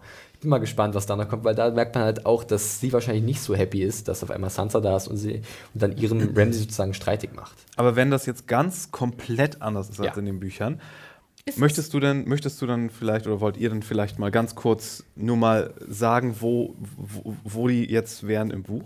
So? Oder wäre das ähm. eventuell ein Spoiler für was, wo die noch hinkommen? Also, ich würde jetzt auch dazu nichts sagen. Okay. Ähm, sie machen halt, also sie machen es eigentlich, ich finde es jetzt wieder clever, sagen wir es so. Ich finde, sie sparen sich halt viel Zeit, Figuren einzuführen, die es noch gebraucht hätte, für, wenn sie hätten, hätten sie es halt so gemacht wie in den Büchern. Und so zeigen sie halt, dass sie wieder das eigentlich ganz geschickt miteinander verknüpfen können, die verschiedenen Handlungsstränge, und dadurch auch wieder Spannung generieren können. Man sieht es jetzt ja. Niemand will, dass Sansa in die Fänge von Ramsey kommt. Gleichzeitig freut man sich, dass sie endlich im Winterfeld zurück ist. Ein Stark in Winterfeld, wann war das das letzte Mal? Das ist natürlich schon mal ganz cool. Aber die Aussicht für Sansa ist wiederum ziemlich, äh, ziemlich unschön. Wo ich es wunderschön finde, dass jetzt die Rolle der Sansa, die ja doch so passiv war und ja. so der blöde Teenie eigentlich war, dass sie irgendwie jetzt mittlerweile cool ist. Ich finde, Dark Sansa ja. ist cool. Und wirkt auch ein bisschen dominanter. Und ich kann mir auch vorstellen, dass sie sich so ein bisschen auch. irgendwie auch gegen Ramsey und Bruce fast wehren könnte. Ich glaube, diese Observation haben wir schon Ende der letzten Staffel gemacht und machen sie seitdem in jeder Folge, oder? Ich werde die nächste Folge auch machen. Ich wirklich, Sehr gut. Bei Sansa kann man das nicht oft genug erwähnen, denn ja, man aber muss alle haben sagen, sie gehasst anfangs. Ja, alle fanden sie total doof. Weinerlich und, und genau. auch äh, ein bisschen naiv, zu naiv an vielen Stellen. Und jetzt macht sie halt wirklich endlich ich fand diese sie auch. Doof. Wir nennen schon seinen, seinen Wolf Lady. ja, gut. Wie hättest du den Wolf genannt, Hannah? Herkules. okay, das ist auch eine Idee. Ähm, ja, aber bevor wir halt wieder zum, zum nächsten Handstand gehen, gibt es hier noch eine kleine Sache und zwar das Gespräch zwischen äh, Roos und äh, Littlefinger, was irgendwie auch super interessant ist, weil es auch so ein bisschen was hat, was in den Büchern auch nicht so da war, zumindest was meiner Erinnerung entspricht. Und zwar merkt man, dass die beiden aus dem gleichen Holz geschnitzt sind, beide sind so äh, ja, die können gut verhandeln und wissen ganz genau, wie sie halt ihre Position stärken können und ihren Machteinfluss. Und äh, jetzt müsst ihr natürlich gucken, wie sie jetzt damit umgehen, dass Tywin tot ist. Der große, eigentlich ist er die tragende Figur in Westeros gewesen. Und es gibt so Andeutungen, dass eventuell äh, die Boltons als Herrscher über den Norden von Westeros zusammen mit Littlefinger eine Allianz gründen könnten, der halt das Eyrie unter seiner Kontrolle hat. Was äh, eigentlich dann auch super interessant ist, weil sie ja dadurch doch zwei sehr starke Positionen haben, die schwer anzugreifen sind, ja, und die äh, auch gute Flächen haben, was, was ich vielleicht da ähm, was ich, Agrarwirtschaft zu betreiben. Ich meine, der Norden ist vom Krieg verschont geblieben, ist einfach so. Es wurde alles in die Riverlands ge äh, gebracht. Das Erie auch. Also ist jetzt auch nicht so uninteressant. Da hätte ich noch mal eine Frage. Und zwar sagt Littlefinger ja. Äh, Vale meine ich natürlich. Erie ist, ist, die, ist, ist, die Burg, genau richtig. Weil Littlefinger sagt doch, das letzte Mal, als die Lords der Erie und von Winterfell zusammen sich getan haben, haben sie die, die größte Dynastie mhm. zu Fall gebracht. Damit meint er ja die Verbindung zwischen äh, Caitlin, die verheiratet wurde mit Stark. Die und Targaryens. Nee, Targaryens. Ja, klar, dass die Targaryens niedergemacht wurden, das ist klar. Aber hatte da nicht, hatten da nicht die, die ähm, na, Baratheon-Leute da vor allen Dingen auch. Roberts Rebellion an. Genau. Das ist halt, äh, genau, also genau die, okay. die, die, Rebellion von, von, von Aber und da gehört, ja, gut. Und da war halt, waren halt äh, der Norden unter den Starks, als auch die Arryns aus dem Erie, äh, aus dem Vale ja, okay. sozusagen. Und es ging ja eigentlich um die Entführung, ne? Es ging nicht um die Verlobung, sondern um die Entführung der Schwester, oder? War das nicht der von Ausschlag? Lyanna Stark, genau, der die Ausschlag Schwester von, der, von, von der Rebellion. Nee, ich wollte nur noch mal hören, das ging, war nichts, was die beiden als Zweierteam gemacht haben. Da gehörte noch da war, war Baratheon mit zu richtig, und genau. äh, ist nicht nur, okay. Aber ich gebe dir absolut recht, Felix. Ich fand, es war, es kam mir so vor, als ob die beiden jetzt die Neuordnung von Westeros planen. Mhm. Und ich fand, man konnte sich richtig schön so eine Karte vorstellen im Sinne von Tywin ist tot. So die bei Risiko, sind- weißt du, das genau. Brettspiel. Ich sah wieder diese hässlichen Figuren, die wir schon in den Staffeln vorher sahen. Oder ne? wie Diese Game of. Thrones, das Brettspiel. Ah, stimmt. Das bessere Risiko, by the way. Und ich fand auch schon, ich meine, man, man merkt auch, finde ich, darauf wieder, wie auch vorher schon, dass einfach durch den Tod von Tywin einfach die Lannisters eigentlich auch nichts mehr zu melden haben. Ja. Die sind mittlerweile schwach. Die haben nichts mehr zu Richtig. melden. Und es geht jetzt wirklich eigentlich darum, wer ist der neue Anführer im Land? Ja. Ne, werden es sozusagen äh, hier der Norden sein, wird es der Süden sein, wird es die, die Dornish sein?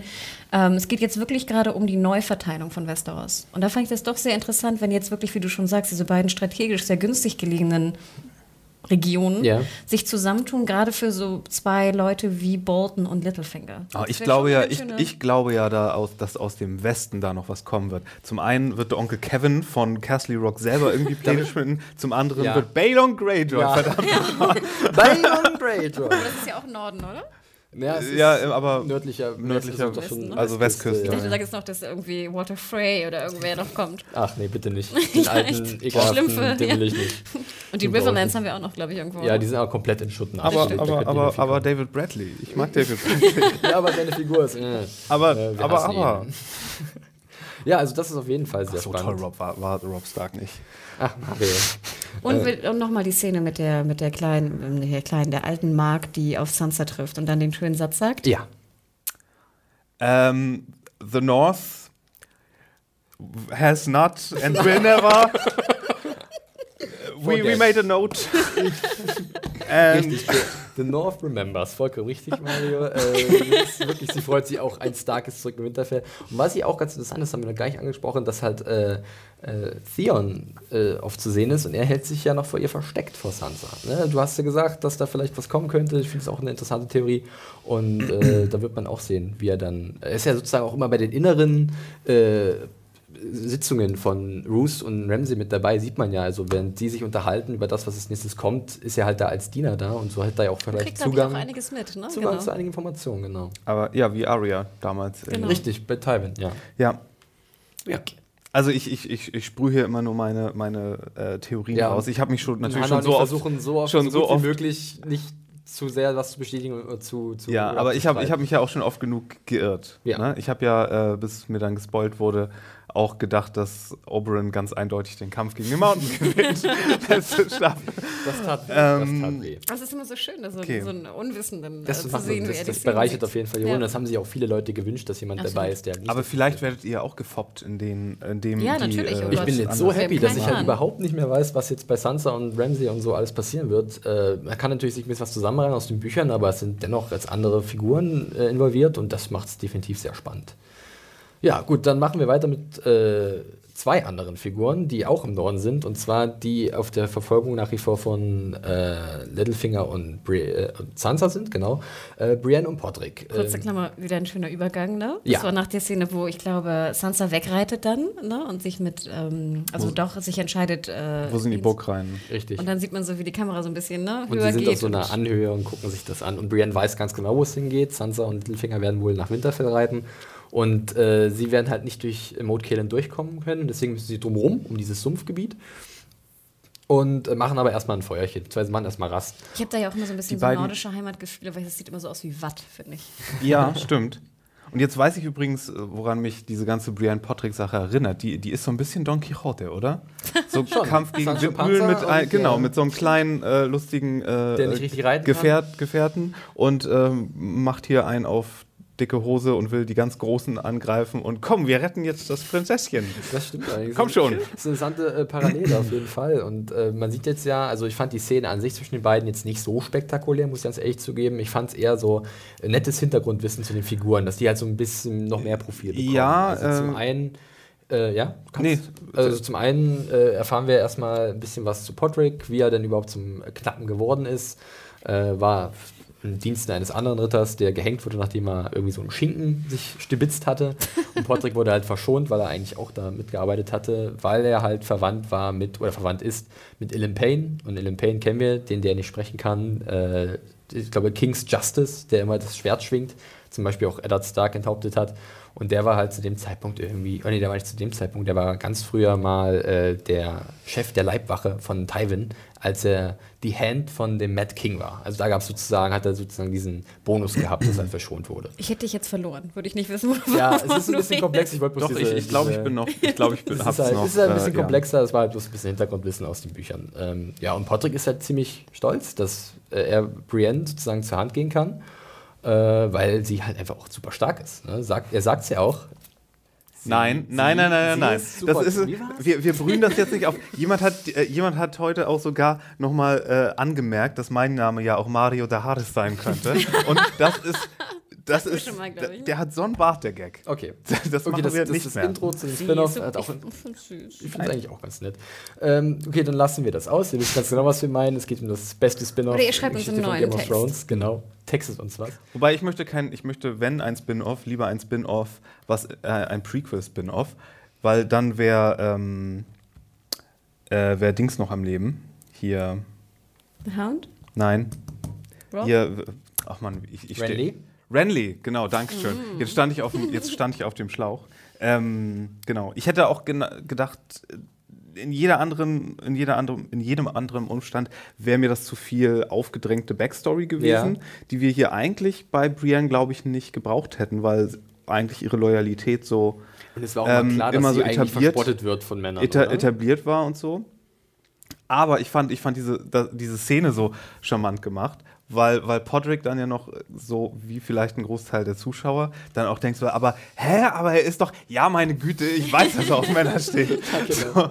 ja, stimmt. Also, wie gesagt, Podrick äh, ist halt ganz stolz, dass er der Brienne dienen darf und die packt halt diese persönliche Geschichte aus über Renly, warum sie halt ihn so wertgeschätzt hat. Ich glaube, sie ist im Buch auch direkt identisch, oder? Ja. Äh, also die Geschichte an sich. Die Geschichte an die sich. Geschichte, es gibt aber halt da noch ein paar Zusätze, die werden, vielleicht kommen die noch, ähm, wo es halt äh, auch darum geht, wie halt Brienne damals damals behandelt wurde von den Gefolgsleuten von Renly und dass er doch mal sehr galant war und äh, ihr halt gesagt hat, mach dich nicht, also gib kein, also gib nichts auf diese Kommentare. Das sind alles Idioten. Und das ja. äh, war für Brienne doch sehr einschneidend, ja, diese Erfahrung. Bei mir hat es komischerweise funktioniert. Ich mhm. fand, es war sehr bewegend. Ich mhm. fand, sie hat das super gespielt. Ja, obwohl das ja auch so ein bisschen so der Monolog war irgendwie. Ne? Ähm, und ich fand diese, ich weiß nicht, Brienne und Patrick funktioniert bei mir einfach. Und die können auch machen, was sie wollen. Ob er jetzt nur Feuer macht oder ihr nur aus der Rüstung hilft und sie irgendwie nur aussieht. Also, er kann jetzt Feuer machen. Ne? Da guckt sie auch, ui, guck mal hier mit den Steinen. Nicht schlecht, Patrick. Und, und ich finde auch gut, dass sie jetzt endlich mal entscheidet, ihm das Reiten ein bisschen besser beizubringen. Mhm. Denn ich meine, er musste ja schon mal ein paar Mal reiten irgendwie ja. und äh, war ein bisschen brenzlig und hat es nicht so ganz hinbekommen. Also, dass sie den jetzt ein bisschen unter ihre Fittiche nimmt, finde ich gut. Da muss ich an der Stelle aber auch daran denken, ich weiß von Leuten, dass sie im Buch ja äh, wirklich hässlich wie die Nacht ist. Und äh, ich finde, die Darstellerin ist eindeutig zu attraktiv, um ja, das, das hätte, zu tragen. Also nur weil sie kurze Haare hat und ein bisschen buschikos gebaut ist, macht sie das noch nicht irgendwie zur hässlichsten Frau, äh, Frau äh, der, der äh, Investors. Bei Tyrion ist es in den Büchern halt auch so, dass er eigentlich komplett entstellt ist. Da fehlt die Nase, da ist eine riesen, also der, der, das hat sogar zwei verschiedene, verschiedenfarbige Pupillen und das ist ja in der Serie auch überhaupt mhm. nicht. Vor allem Gwendolyn Christie ist ja auch in echt noch tausendmal hübscher, als sie jetzt ja. dargestellt ja. wird dahin. Und es tat mir immer so leid, ich weiß noch, als ich sie im Interview hatte, war es relativ neu, dass sie gecastet wurde. Und alle immer so, ich habe auch sofort an dich denken müssen, als ich die Rolle der Brienne im Buch bisschen, las. Bisschen ich so, eigentlich, ja. Nein, ja. nur weil du irgendwie fast zwei Meter groß bist, habe ich nicht an dich denken müssen. Wo wir eben gesprochen haben über das Brettspiel, was ich jedem empfehle. Es dauert halt fünf Stunden, bis jemand gewonnen hat, aber das macht ja nichts. Aber da gibt es auch so Charakterkarten, die man dann bei seinem Risikofeldzug noch mit einsetzen kann. Ähm, die sind aber nach dem Buch gemacht worden, zumindest in der ersten Edition. Da sind natürlich keine, keine Bilder aus mhm. der Serie und von den Schauspielern, sondern wie sich die Leute das aus den Büchern äh, vorgestellt haben. Und die Karte von Brienne, das ist wirklich, also, äh, also die sieht so ein bisschen aus wie die Ka verrückte Katzenlady aus den Simpsons. Okay. ja, ja, deswegen kam ja auch dieses, deswegen macht es ja auch nochmal deutlicher Brienne the Beauty, ne? Mhm. was das überhaupt bedeutete. Dass sie halt wirklich so furchtbar unansehnlich war. Richtig, ja. genau. Und dass diese Story natürlich noch viel dramatischer ist. Ja, ich fand es ich fand's auch in Ordnung, weil ich fand halt, dass es auch Szenen gab in der Episode, die einfach dann für mich besser funktioniert haben. Es war alles ganz gut. Ich fand es auch dann interessant, dass halt dann angedeutet wurde, dass sie halt wirklich jetzt Rache will äh, für Randy und zwar äh, möchte sie dann Stannis irgendwie aufsuchen und diesen zur Rechenschaft ziehen. Und da gibt es dann wieder auch einen sehr guten Übergang. Mm. Das kriegen sie in der Episode wirklich fantastisch hin. Und zwar direkt zu Wall, ähm, zu John und auch Stannis. Und Stannis kommt durch die Tür. Ja, und Stannis kommt durch die Tür, wie auf Kommando, wirklich. Ähm, was ich ein bisschen komisch fand am Anfang der Szene war, dass der kleine Olli da mit drin steht, der halt Ygritte auf dem Gewissen hat und der jetzt. Aber der steht ja überall mit drin. Der steht überall mit drin. Also er scheint vergessen und vergeben, ja. Ähm, der ist jetzt sozusagen der Steward von John und darf überall mit reinhorchen, damit er halt vielleicht eines Tages selbst zum Lord Commander wird. Mhm. Warten wir mal ab. Mhm. Ja, ähm, ansonsten äh, ist eigentlich auch ein interessantes Gespräch zwischen Stannis und John.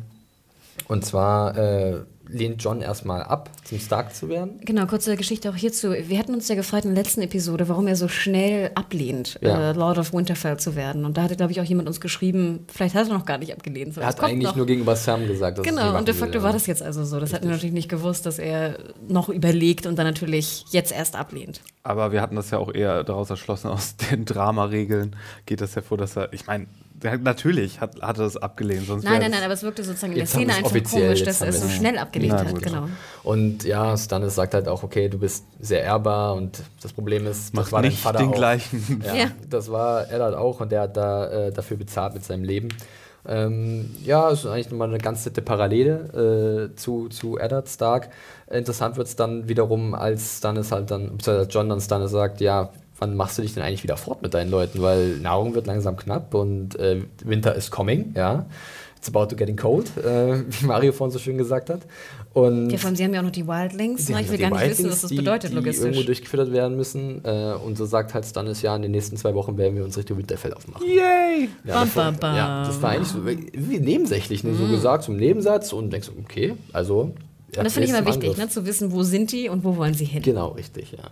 Und dann ist natürlich Wie lange Frage, dauert das? ist die, die Frage, was, was, machen sie mit den Wildlings? Ne, dann wird jetzt so ein bisschen Tormund ins Spiel gebracht mhm. schon mal. Äh, auch alles, alles so Nebensätzen, was ich eigentlich ganz interessant finde, weil man muss ein bisschen aufpassen, aufpassen ja. und äh, auf die Details achten. Ob Erzähl der mal kurz, wer Tormund war. Haben alle das noch drauf? Ja, wie bitte? Ja. Tormund, klar, der, der rothaarige Rauschebart. Äh, ja, der. Tormund äh, Giantsbane. Genau, der Hühne, der. Von dem ich äh, anfangs fälschlicherweise dachte, das wäre ähm, Manke Rider. Ah ja. Aber war dann ja nicht. Ich mag den Darsteller sehr eigentlich. Christopher Hugh, Hugh äh, er ist Finne. Furchtbar. Ja, die Aussprache furchtbar, muss ich mir äh, nochmal einprägen vor der nächsten Episode. Ähm, ja, das ist alles eigentlich ganz, ganz spannend und gleichzeitig wird dann auch gesagt, dass halt John aufpassen muss, dass aus den eigenen Reihen nichts mhm. passiert. Ja, zum Beispiel, wir denken an Alistair ähm, den er ja ausgestochen hat bei der Wahl zum Lord Commander. Und ich fand auch dies wieder eine wunderbare Szene. Da war eigentlich jeden Satz hätte man sich aufschreiben können, weil mhm. es so wunderschön geschrieben war. Und dann auch diese alte Antwort natürlich von John auf der abgedroschene Satz, ne, dass man seine Enemies irgendwie äh, closer halten soll ja. ne, und nicht unbedingt wegschicken soll. Aber dann Stannis auch wieder eine Retour abschickt. Und zwar, ja, wenn man aber so viele hat wie du, dann vielleicht auch mal nicht. Ja.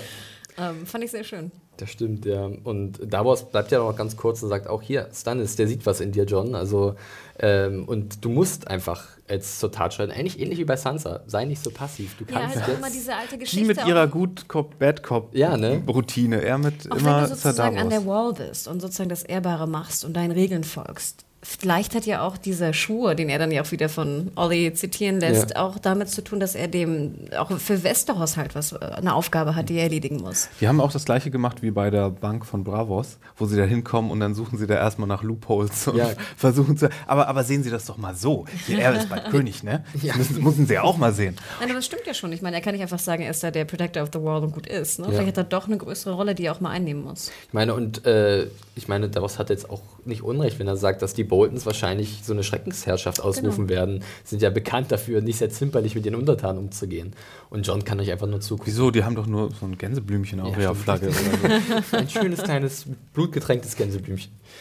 Ähm, ja, und äh, dann kommt es zu einer Szene, äh, die eigentlich erstmal ganz witzig ist, wo man sich überlegt, okay, was passiert jetzt? Und zwar macht John eine Ansprache vor der versammelten Mannschaft der Night's Watch und sagt, wir bräuchten erstmal jemanden, der sich um die Aushebung neuer Latrinen kümmert. ja, da wird ein bisschen äh, rumgeflaxt dann und äh, die Kamera fährt auch sofort auf Alistair Thorne und man meint so, wischt Johnny mir jetzt eins aus. Mm, dachte ich auch. Ne? Und das Gute ist aber, und das ist sehr clever von John, er macht es halt nicht. Er macht halt dann Alistair Thorne zum First Er gibt es erstmal dem Ginger. Er nimmt es dem Ginger Brian, genau richtig. Zum Glück gab es da jemanden, der sich darüber freut. genau. Wäre das awkward gewesen. Prost, sagt er, ja. Aber dann wird halt Alistair Thorne zum äh, First, First Ranger, Ranger ernannt und das ist halt eine sehr prestigeträchtige Position an der Wall oder innerhalb der Night's Watch. Aber auch ganz schlau von John, weil ich dachte, der First Ranger ist ja oft hinter der Wall und reitet oft da rum. Hinter der Wall, ja, aber er behält halt seinen Respekt, ne? er fühlt sich nicht Absolut. gekränkt und das ist ein guter Schachzug als also erste gute Amtshandlung sozusagen von, von John. Und die nächste ist dann äh, sozusagen, dass Janos Lind, äh, dieses räudige Wiesel, äh, eine Festung an der Wall übernehmen soll, und zwar Greyguard. Und das mag der gar nicht, weil Greyguard ist eine Ruine und diesen Befehl kann sich John sonst wohin stecken.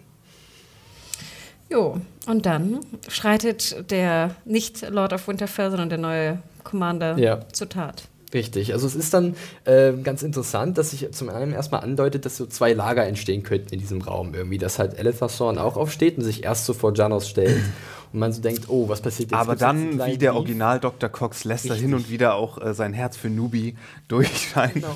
Ja, und ich fand ja auch zum Beispiel, ich meine, John fragt ja, gibt ihm drei Chancen, ne, seine Meinung zu ändern. Also er weiß, er ist vor Publikum, er mhm. fragt ihn ein zweites Mal und beim dritten Mal sagt er, okay, jetzt bring mir mein Schwert und wir gehen raus. Richtig. Und ich denke, da hätte eigentlich er auch schon merken müssen, uh, jetzt wird's brenzlig. Denn ich meine, er ist der neue Commander, er kann auch nicht, äh, ne, du musst halt auch Entscheidungen fällen, es müssen auch Folgen kommen. Richtig, er muss halt auch Stärke zeigen und genau. ich hatte es auch in meiner Review geschrieben, ich fühlte mich irgendwie so erinnert an äh, Thorns Worte aus der neunten Folge aus der vierten Staffel, als er halt zu John gesagt hat, wenn du der Commander über diese Leute bist, dann darfst du halt keine Schwäche zeigen, ja. denn sobald du zweifelst, zweifeln auch deine Männer an dir. Ich fand es nur ein bisschen billig, wie sie äh, versucht haben, das Publikum dazu zu bringen, sich nicht schlecht jetzt zu fühlen, dass jemand enthauptet wurde, nämlich indem sie, und das haben sie ja schon im Finale der letzten Staffel gemacht, indem sie ihn so ein bisschen äh, zum, zum Feigling gemacht haben und das wird dann, ja hier, ach, der war ja sowieso ein Feigling, ach, der ist das ja. Nee, Obwohl, dann kann der Kopf auch ab. Ich hätte Mitleid nachher. Ich hätte ihn nicht geköpft. Mhm. Ich hätte echt Mitleid, als er dann bettelt um sein Leben. Ja, ich habe das nur in, in, in, in äh, manchen ähm, ja. äh, Review-Kommentaren und so okay. gesehen. Dass, ach, der war ja eh ein Feigling, der hatte ja, hätte ja eh nichts gerissen hier im Kampf. Das ist die Frage, die äh, ich und, und dann kann der ja eh weg so. Dann das macht das, das ja nichts. Das ist also die, Frage, die ich euch stellen wollte. Der also. Stärkere so die, die Hardliner-Darwinisten hier. Darwinisten, ja. hm. Nee, das wollte ich euch nämlich fragen. Warum tötet Johnny im Endeffekt? Entweder, weil Jonas halt immer wieder für Unruhe stiften wird, auch wenn er sagt, er möchte bitte verschont werden und darum winselt. Oder weil halt John sieht, dass er halt immer ängstlich sein wird und dadurch eine Gefahr in den eigenen Reihen darstellt, weil dadurch wird er eventuell, wenn es darauf ankommt, seine eigenen Brüder äh, im Stich lassen, in, den Rücken zu kehren. Und das ist ja auch sozusagen, du bist nur so stark wie das schwächste genau. Glied in deiner, in deiner Gruppe. Also eher letzteres, aber ich fand, es war natürlich auch ein schöner Callback an äh, Eddard Stark. Ja. Denn es sah natürlich genau Folge aus 1, wie Folge 1. Szene ne? fast 1. Selbst der Mantel, diese, diese bisschen so flappige ja, Schultern, war Fell, natürlich ne? sehr. Ich fand, das war sein Vater. Und auch weil er jetzt nicht der Lord von Winterfell ist, sondern das Angebot ausgeschlagen hat, ist er eigentlich ne, der, der Lord Richtig. of Winterfell. Er, er ist jetzt sein Sohn. Ne? Er ist der Sohn seines Vaters und schreitet, schreitet, warum ist das so schwer für mich? Schreitet schreitet zur Tat, wenn es von ihm verlangt wird. Ja, genau, fand ich auch sehr auffällig, ja, diesen Callback und auch so ein bisschen an Rob. Da gab es ja auch mal eine Szene in der dritten Stimmt. Staffel, wo er äh, einen Untergebenen äh, enthauptet hatte. Karstark war das, äh, der, der war, ihn hintergangen hatte. Und er war immerhin erfolgreicher als äh, Theon, als ja. er das äh, versucht hat. Er hatte ja einst Roderick Castell äh, enthauptet ja. und das sehr kläglich. Oh, es ja. war immer wieder, hat man immer wieder gesehen, dass Theon wollte immer so gerne auch ein bisschen stark sein, aber Du hast Eddard, Starkest. One Swift Blow, Rob, One Swift Blow und ähnlich auch bei. Äh, Aber die beiden hatten auch mal wirklich sehr, sehr große, mächtige Schwerter und ich das glaube stimmt. nicht, dass das Beil, was was Theon, Theon hatte, hatte da irgendwie Valyrian Schutz, Valyrian Steel. Okay. Valyrian aber ich stelle mir es auch nicht leid vor, so einen Kopf abzutrennen mit so einem Schwert, egal welches du hast. Auch Valyrian Steel macht das, glaube ich. Äh aber es sah auch sehr cool aus, muss ich sagen. Also diese, dann diese, äh, die Enthauptung. Obwohl ich fand, die Folge war auch ganz schön gory. Also der ja, Kopf und hier die ge gehäutete Frau, fand ich, waren schon hart an der Grenze. Das ist richtig, ja. Cool. Ja, also das wäre eigentlich auch die Wall. Ich finde es nach wie ja, vor sehr äh, Übrigens, ähm, Kit, Kit Harington, der hatte gesagt, es war gar nicht so leicht, das zu drehen, weil als sie das gedreht haben, waren aktuell diese ganzen ISIS-Enthauptungen in oh. den Nachrichten. Oh, okay. Und da war er so gar nicht ähm, happy damit und war hey, ja. für ihn so eine, oh, so eine krasse Szene zu drehen. Mein, hatte ich gestern Abend noch irgendwo gelesen, ja. Mhm. Stimmt, da wurden ja auch einige Engländer und Amis ne, gehabt. Ja, vor allen Dingen gab es ja auch dann die Videos davon. Ja. Und dann das zu drehen, äh, kann ich mir vorstellen, mhm, dass das, das dann nicht so. Ja, das äh, nicht so nice ist vom Gefühl her, wenn man da Vielleicht hat er deswegen auch keine Kapuze auf. Und wurde nicht sozusagen seitlich geköpft, sondern sozusagen hochkant. Ja, aber das ist ja sowieso Ah, gang und hätten ja gäbe auch, im- Oder? Hätten sie nicht so den Ja, aber so, so haben die das ja in Weil Game hier of Thrones bei, gemacht. bei, bei Daenerys wurde, Themenwechsel. er- bei, ja, genau. bei Daenerys wurde er ja auch waagerecht geköpft. Ja, aber das oder? ist ja, weil, ach, was weiß ich. Ja, äh, ich kann mir vorstellen, dass es wahrscheinlich schwer war für den äh, Darsteller, also es ist nachvollziehbar. Äh, aber um Das war ein Essos, das war ein Essos, das war nicht den. Bogen zurückzukommen äh, Genau. zur Serie, weg von den da. Wir, blenden alles aus, es gibt nur alles, alles ist schön, keine Probleme. Nee, äh, ist ja auch wichtig, dass man über sowas redet, aber wir bleiben mal besser bei der Serie und zwar äh, möchte ich auch noch sagen zu dem Handlungsstrang, äh, ich finde es nach wie vor auch sehr cool, also ich freue mich da, wie es da weitergeht, weil ich finde, man sieht jetzt schon die erste Verantwortung, denen sich halt Jon Snow stellen muss und dass er halt doch sehr konsequent sein kann und dass es, glaube ich, noch lange nicht das Ende erreicht ist, gerade auch Jetzt aber los. mit, Jetzt Blick, aber. mit Blick auf Stannis, äh, mit den Wildlings äh, und ganz ehrlich, die White Walker haben wir jetzt noch nicht gesehen, aber die gibt es nach wie vor auch noch. Schauen wir mal. Gut, kommen wir zum allerletzten Handlungsstrang und dafür gehen wir abermals zurück nach Essos und zwar nach Volantis. Hey, da waren wir noch gar nicht gewesen. Gab es leider nicht im Intro ähm, und da du, deswegen habe ich so ein bisschen die Befürchtung, dass vielleicht Volantis gar nicht so viel zu sehen sein wird in der neuen Staffel. Das wird sich noch zeigen. Äh, wir sehen zumindest äh, einen ersten, eine erste weitläufige Aufnahme von Volantis und ich fand es eigentlich ziemlich cool aus. Ich hatte es ein bisschen, äh, ich glaube, orientalischer mir vorgestellt. Äh, nicht so grün und äh, sah schon ein bisschen eher europäisch aus, möchte ich meinen. Aber ich weiß nicht, wie es euch da ging. Hanna, du hast ja vielleicht auch den Büchern. Also, als man dann in der Stadt drin war, fand ich es dann Ich wollte eigentlich gerade sagen, gut da sah es sehr getroffen. orientalisch aus, gebe ich dir recht. Ähm, ich Oh. weiß nicht, mir hat es irgendwie komischerweise nicht gestört mal. Ja. Und äh, ich denke mal, dann der erste Blick auf diese Long Bridge äh, von Volantis ist eigentlich auch ganz cool. Da kann ich auch noch kurz sagen, dass halt dafür die römische Brücke in Cordoba in Spanien äh, Pate gestanden hat als Gestaltung. Und da finde ich, da sieht man auch wieder ganz klar eine Sache, die sehr oft passiert. Und zwar gibt es sehr viele interessante oder sagen wir mal sehenswerte Kamerafahrten in der Episode. Also wir fahren halt sozusagen über diese Brücke hinüber weg, rein in diese verschachtelten Gassen. Und das fand ich doch eigentlich ganz cool. Ihr? Mr. Milo, Milord, My, my Lord? Milord, Malord? Nö, das auch finde ich, äh, ich finde schön, dass den Regisseuren doch ein bisschen Freiheit zumindest bleibt Mhm. in der Inszenierung. Gerade in dem Anfang der Szene scheinbar, wie wir es ja auch am Anfang gesehen haben von dem House of Black and White. Ähm, finde ich gut. Meine Angst von letzter Woche ist Ja. natürlich getilgt worden. Out of the box. Richtig, ja, wir Du sehen hast halt, dich schnell genug, Mario? Das stimmt, ja. Wir sehen halt Tyrion und äh, Varys zusammen noch in der Box sitzen und Tyrion wird langsam verrückt. und äh, Varys meint nur, aber mein Gesicht ist auch ganz schön, du brauchst doch keine anderen Menschen um dich herum. Nein, Tyrion will raus und er schafft es endlich raus. Ja, er sieht ja eh nur aus wie ein weiterer betrunkener Zwerg, äh, wie er es selber so treffend formuliert. Und so gehen sie halt in diese neue Stadt rein und es ist wirklich eigentlich ganz cool. Also ich mochte, also ich habe mich darauf gefreut, diese neue Welt ein bisschen kennenzulernen. Es ist halt äh, sehr verschachtelt, wie bereits erwähnt. Dann sieht man, dass es sehr viele Sklaven gibt, die einzeln gekennzeichnet sind. Es ist ja wirklich so Marktschreier-Atmosphäre und ähm, komplett neue Umgebung sozusagen. Und äh, Missionare des äh, Herren des Lichts Richtig. haben es auch schon dahin gebracht. Das ist sehr interessant. Ne? Da sieht man dann die äh, eine, eine Priesterin von Rollo. Rollo? Nee, nicht Rollo, sondern Rollo. Rollo. Rollo, äh, des Lord of Light. und ähm, die- Raylor. Nee, Baylor, Baylor Nee, nicht. Raylor? Raylor? Rollo? Ro- Rollo, glaube ich, oder Rollo. Ich glaube, Rollo nannten wir es immer nur, was nicht aussprechen konnten. Ja, Rollo, glaube ich, was mit R hinten noch. Aber gut, äh, und zwar wird die gespielt von der Rila- japanischen Darstellerin, Rila Fukushima. Rila Fukushima, genau, die Weil ich ist. nicht weiß, woher der Name Rila herkommt, weil das ist ja Aber, keine Ahnung. aber ich, sie, sie wird, glaube ich, genannt, wenn ich mich nicht täusche. Ich habe sie, sie ist. Ich dachte, ich dachte immer, sie hieß äh, Rika. Aber das stimmte nicht. Dann habe ich gesehen, oh, äh, Rila. Rila. Ja, Okay. wie auch immer. Ja, man kennt sie vielleicht aus Arrow, da ist sie in der dritten Staffel jetzt ein paar Mal gewesen, zu sehen gewesen. Äh, und sie äh, preist halt Daenerys als die Erlöserin der Sklaven an. Ne? Sie war selbst mal eine Sklavin gewesen und holt halt mal wieder schön aus. Ja, sie wird uns alle retten. Ich glaube, die Rolle sollte ursprünglich von Devon Aoki gespielt werden. Right. Ich hatte sie nochmal gegoogelt und da kam irgendwie Auch sowas. nicht mehr gesehen. Ich denke Okay. immer noch an Fast and the Furious. Tokyo Drift. Ja, Dead or Alive, der Film. Ja, Nein, nur Qualitätsfilm. Highlights. Nur Highlights hier. Heute mit besonderen Filmplugs. Ali, Ali G in the House, Dead or Alive. Ja, wirklich, mit uns da kommt ihr voll auf eure Kosten. Ähm, ja, und Schaut mal bei Filmtag ist vorbei. Ja, richtig, genau. Und Tyrion äh, ist gewohnt schnippisch. Ich finde es ja mal ganz klar, habe ich schon mal gesagt, ganz cool, wenn er halt mit Varys interagiert. Und dann gibt es halt so einen Moment, wo halt äh, die Priesterin doch sehr seltsam in seine mm. Richtung guckt, ne? So ein bisschen, Spooky. als würde sie etwas wissen.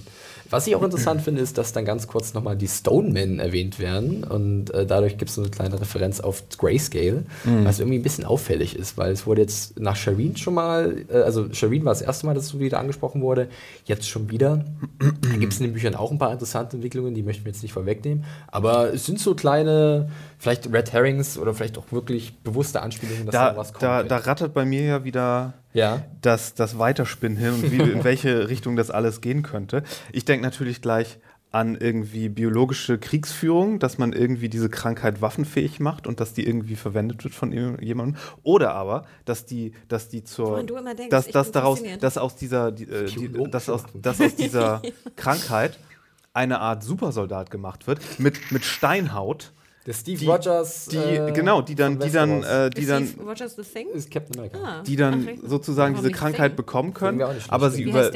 Oh, das weiß ich nicht. Sorry, Mario, bitte spinn weiter. Nein, ich, ich bin dann auch fertig. Wenn ihr meine tollen Theorien, meine Millionen-Dollar-Theorie hier nicht hören wollt, dann äh, lasst mich doch in Ruhe. Million Duplonen ja, Taiwan? Ich finde es ich find, ich sehr äh, nett, deine Überlegungen. Ich, ich, möchte, ich möchte auch gar nicht bestätigen oder, oder, also, oder sagen, dass sie total Hahn herbeigezogen sind.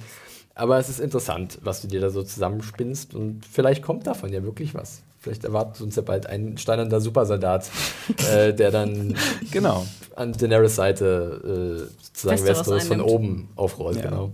Auf dem Drachen setzt. genau. Ja, äh, Steine wirft von oben. Für Tyrion und Varys. Selber, selber Steine kreiert und sie dann sozusagen. Okay. Deine Gedankenspiele machen uns auf jeden Fall viel Spaß, Mario. Du darfst, bitte hör nicht auf damit. Ähm, ich fühle mich ja heute so verarscht. Nein, musst du nicht, wirklich. Wir, wir, ah. wir meinen das nicht böse. Äh, die Tyrion und Varys gehen ja dann in ein Bordell, ja, wo wir dann das besagte Daenerys-Double sehen äh, die doch an manchen Stellen nicht so viel Stoff hat wie die echte Daenerys äh, und die doch sehr beliebt ist bei den Kunden, weil sie halt aussieht wie Daenerys. Das fand ich auch wieder super. Das ist wieder so wie, wie die Lieder von Westeros. Ja. Das ist wieder so, dass irgendwie jetzt Daenerys so das Sexsymbol geworden ist, was dann nachgespielt wird ne? im ja. Bordell. Wo haben super. sie die verdammte blonde Perücke her, ja, und äh, wer ganz aufmerksam dann, wer genau hinschaut, es gibt dann eine ganz äh, genaue Aufnahme, sieht, dann, sieht man dann äh, Jorah, Sir Jorah äh, Mormont. Bam, bam, bam. Genau. Wo ich ja ein bisschen gehofft hatte, dass er letztes Mal, äh, als er von Khaleesi rausgeschmissen wurde, dass er in den Sonnenuntergang geritten Nein. ist und erstmal nicht wiederkommt, weil ich Nein. kann den wirklich nicht leiden. Warum ah. Ich mag den Darsteller Ian Glenn. Nee, ich, ich nicht auch wieder so, so ein Ich hatte den ja auch schon mal im Interview und sehr, sehr sympathischer, ja. netter Mann. Wahnsinnig sympathisch, sehr nett. Ja, ich finde es eigentlich auch nicht uninteressant, dass er wieder da ist. Auch. Der trägt weil halt immer extrem dick auf. Ja, der hat aber ein bisschen die Haare schon verloren hinten. Das stimmt. Muss immer aufpassen, ja. ihm nicht da die Platte zu zeigen. Das stimmt, aber ich finde, sie führen jetzt wieder so Handlungsstränge zusammen. Mhm. Also auch eigentlich doch relativ buchnah, wo es da auch wieder Veränderungen gibt. Aber wieder diese Kombination, ich hatte es auch mal in der Review geschrieben, zum Beispiel, wenn du auf der einen Seite diesen Jorah hast, der jetzt nicht wirklich äh, den größten Humor hat oder eher doch eher bieder ist, und auf der anderen Seite halt Tyrion, der doch sehr schnippisch ist und vorlaut. Und man stellt sich vor, die beiden sind jetzt sozusagen neue Wegkumpanen, weil am Ende äh, sieht man ja, dass Tyrion von ihm entführt wird und zur Königin gebracht wird. Genau, ja, okay, was sollen wir jetzt da denken übrigens? Weil ich bin ja dadurch, dass wir, wir hatten doch ähm, mit der Hochzeit, wessen Hochzeit das mit Littlefinger ja. so. Da wurden wir ja schon mal, und ich weiß jetzt nicht, in welche Richtung wir verarscht werden sollen. Also sollen wir jetzt denken, er bringt sie zu Daenerys, aber er bringt sie in Wirklichkeit zu Cersei? Mhm. Oder sollen wir jetzt denken, nee, offensichtlich bringt er sie zu Cersei, aber er sie? bringt sie zu, äh, er bringt ihn so, zu, äh, zu Cersei, aber in Wirklichkeit bringt er ihn zu Daenerys. Da, da, weiß ich jetzt wirklich nicht, in welche Richtung wir veräppelt werden sollen. Was ist jetzt die offensichtliche Antwort? Und Moment, warum, warum, will er ihn zu, warum will er ihn zu Cersei bringen? Achso, weil Cersei, weil Cersei okay, die okay, Königin okay. ist. Sie hat jedem dem, also jeder, der ihr ja, ja. was bringt, zum, kriegt halt, was ich, eine Lordschaft dann oder Fikole, keine Ahnung. Na gut, aber ich meine, Daenerys ist halt seine Queen, ne, die er abgöttisch liebt. Und ob er sich sozusagen wieder reinwaschen kann von seinem Verrat. Ja. Ich also, finde beides ist Ich finde, ich finde, das ist eigentlich eine ganz coole, äh, also eine ganz coole Szene, wo man so ein bisschen im Ungewissen äh, gelassen wird. Besonders Leute, die die Bücher nicht gelesen haben, äh, fand ich sehr gut. Und äh, zuvor, was ich aber noch gerne erwähnen möchte, gibt es noch die Szene zwischen Tyrion und einer Prostituierten, ähm, wo halt man Old den, Habits den die alten, hard. ja, diesen, diesen Herzschmerz von Tyrion äh, richtig merkt, nachdem er halt Shay äh, verloren hatte in der vierten Staffel und dem er sie halt umgebracht hatte. Und du hattest da noch so eine sehr schöne Observation. Ja, wirklich. Ich weiß nicht, ob es euch aufgefallen ist. Und zwar ähm, lässt sie sich ja dann auf ihn ein und äh, dann sagt er, nein, ich kann nicht, ich kann nicht. Und dann sagt sie halt, you're shy. Also du bist eigentlich, du bist nur schüchtern. You're shy. Und dieses Shy kann man, wenn man ganz genau hinhört, so ein bisschen kann man Shay raushören. Das ist dann ein bisschen offensichtlich, klar. Aber ich fand es auch eigentlich ganz gut von Dinklage dann rübergebracht dass er halt doch dieses, dass er das nicht so schnell vergessen kann. Ne? Diese alte Beziehung zu Shay, die ihn eigentlich so glücklich hätte machen können, wären nicht andere Dinge passiert.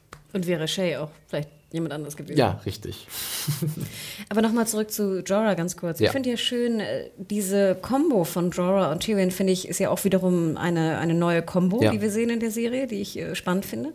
Aber ich finde, sie bringt auch eigentlich Tyrion wieder näher zu Daenerys, weil einfach Jorah so close bei Daenerys immer war. Und das zeigt einfach nur wieder, wie, wie dicht er ihr jetzt ist, ob er sie jetzt trifft oder nicht. Aber das finde ich auch nämlich schön, weil das ist ja der spannende Moment. Ich warte ja darauf, bis Tyrion und Daenerys sich eventuell treffen. Ja. Ich bin erstmal nur froh, dass die aus der Box raus sind und gebe mich damit zufrieden.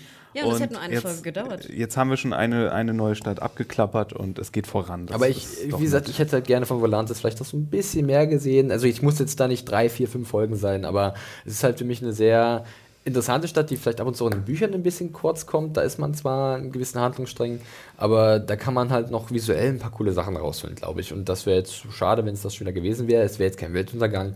Äh, wird man sehen, wie es jetzt um Tyrion und, und Jorah steht und was das Varys macht, der jetzt ja ja, einmal nicht aufgepasst und schon ist Tyrion weg. Ja, was macht er jetzt? Das ist auch eine gute Frage. Ähm, ich frage mich auch noch sozusagen, warum man eigentlich nicht Thoros of Myr benutzt hat als äh, roten hm. Past Priester. Ähm, ja, der, wie heißt der, Ivan Kay Weil den mochte ich so? zum Beispiel sehr gerne, wurde auch erwähnt explizit in ja. der Folge, glaube ich, dass Thoros eigentlich gut, der, ja. der Priester von, ich weiß gar nicht wo. Red Priest, äh, Priest ich weiß gar nicht, wo er war, in der Red King's Keep Landing. oder, ja, ne, in der ja. Red Keep.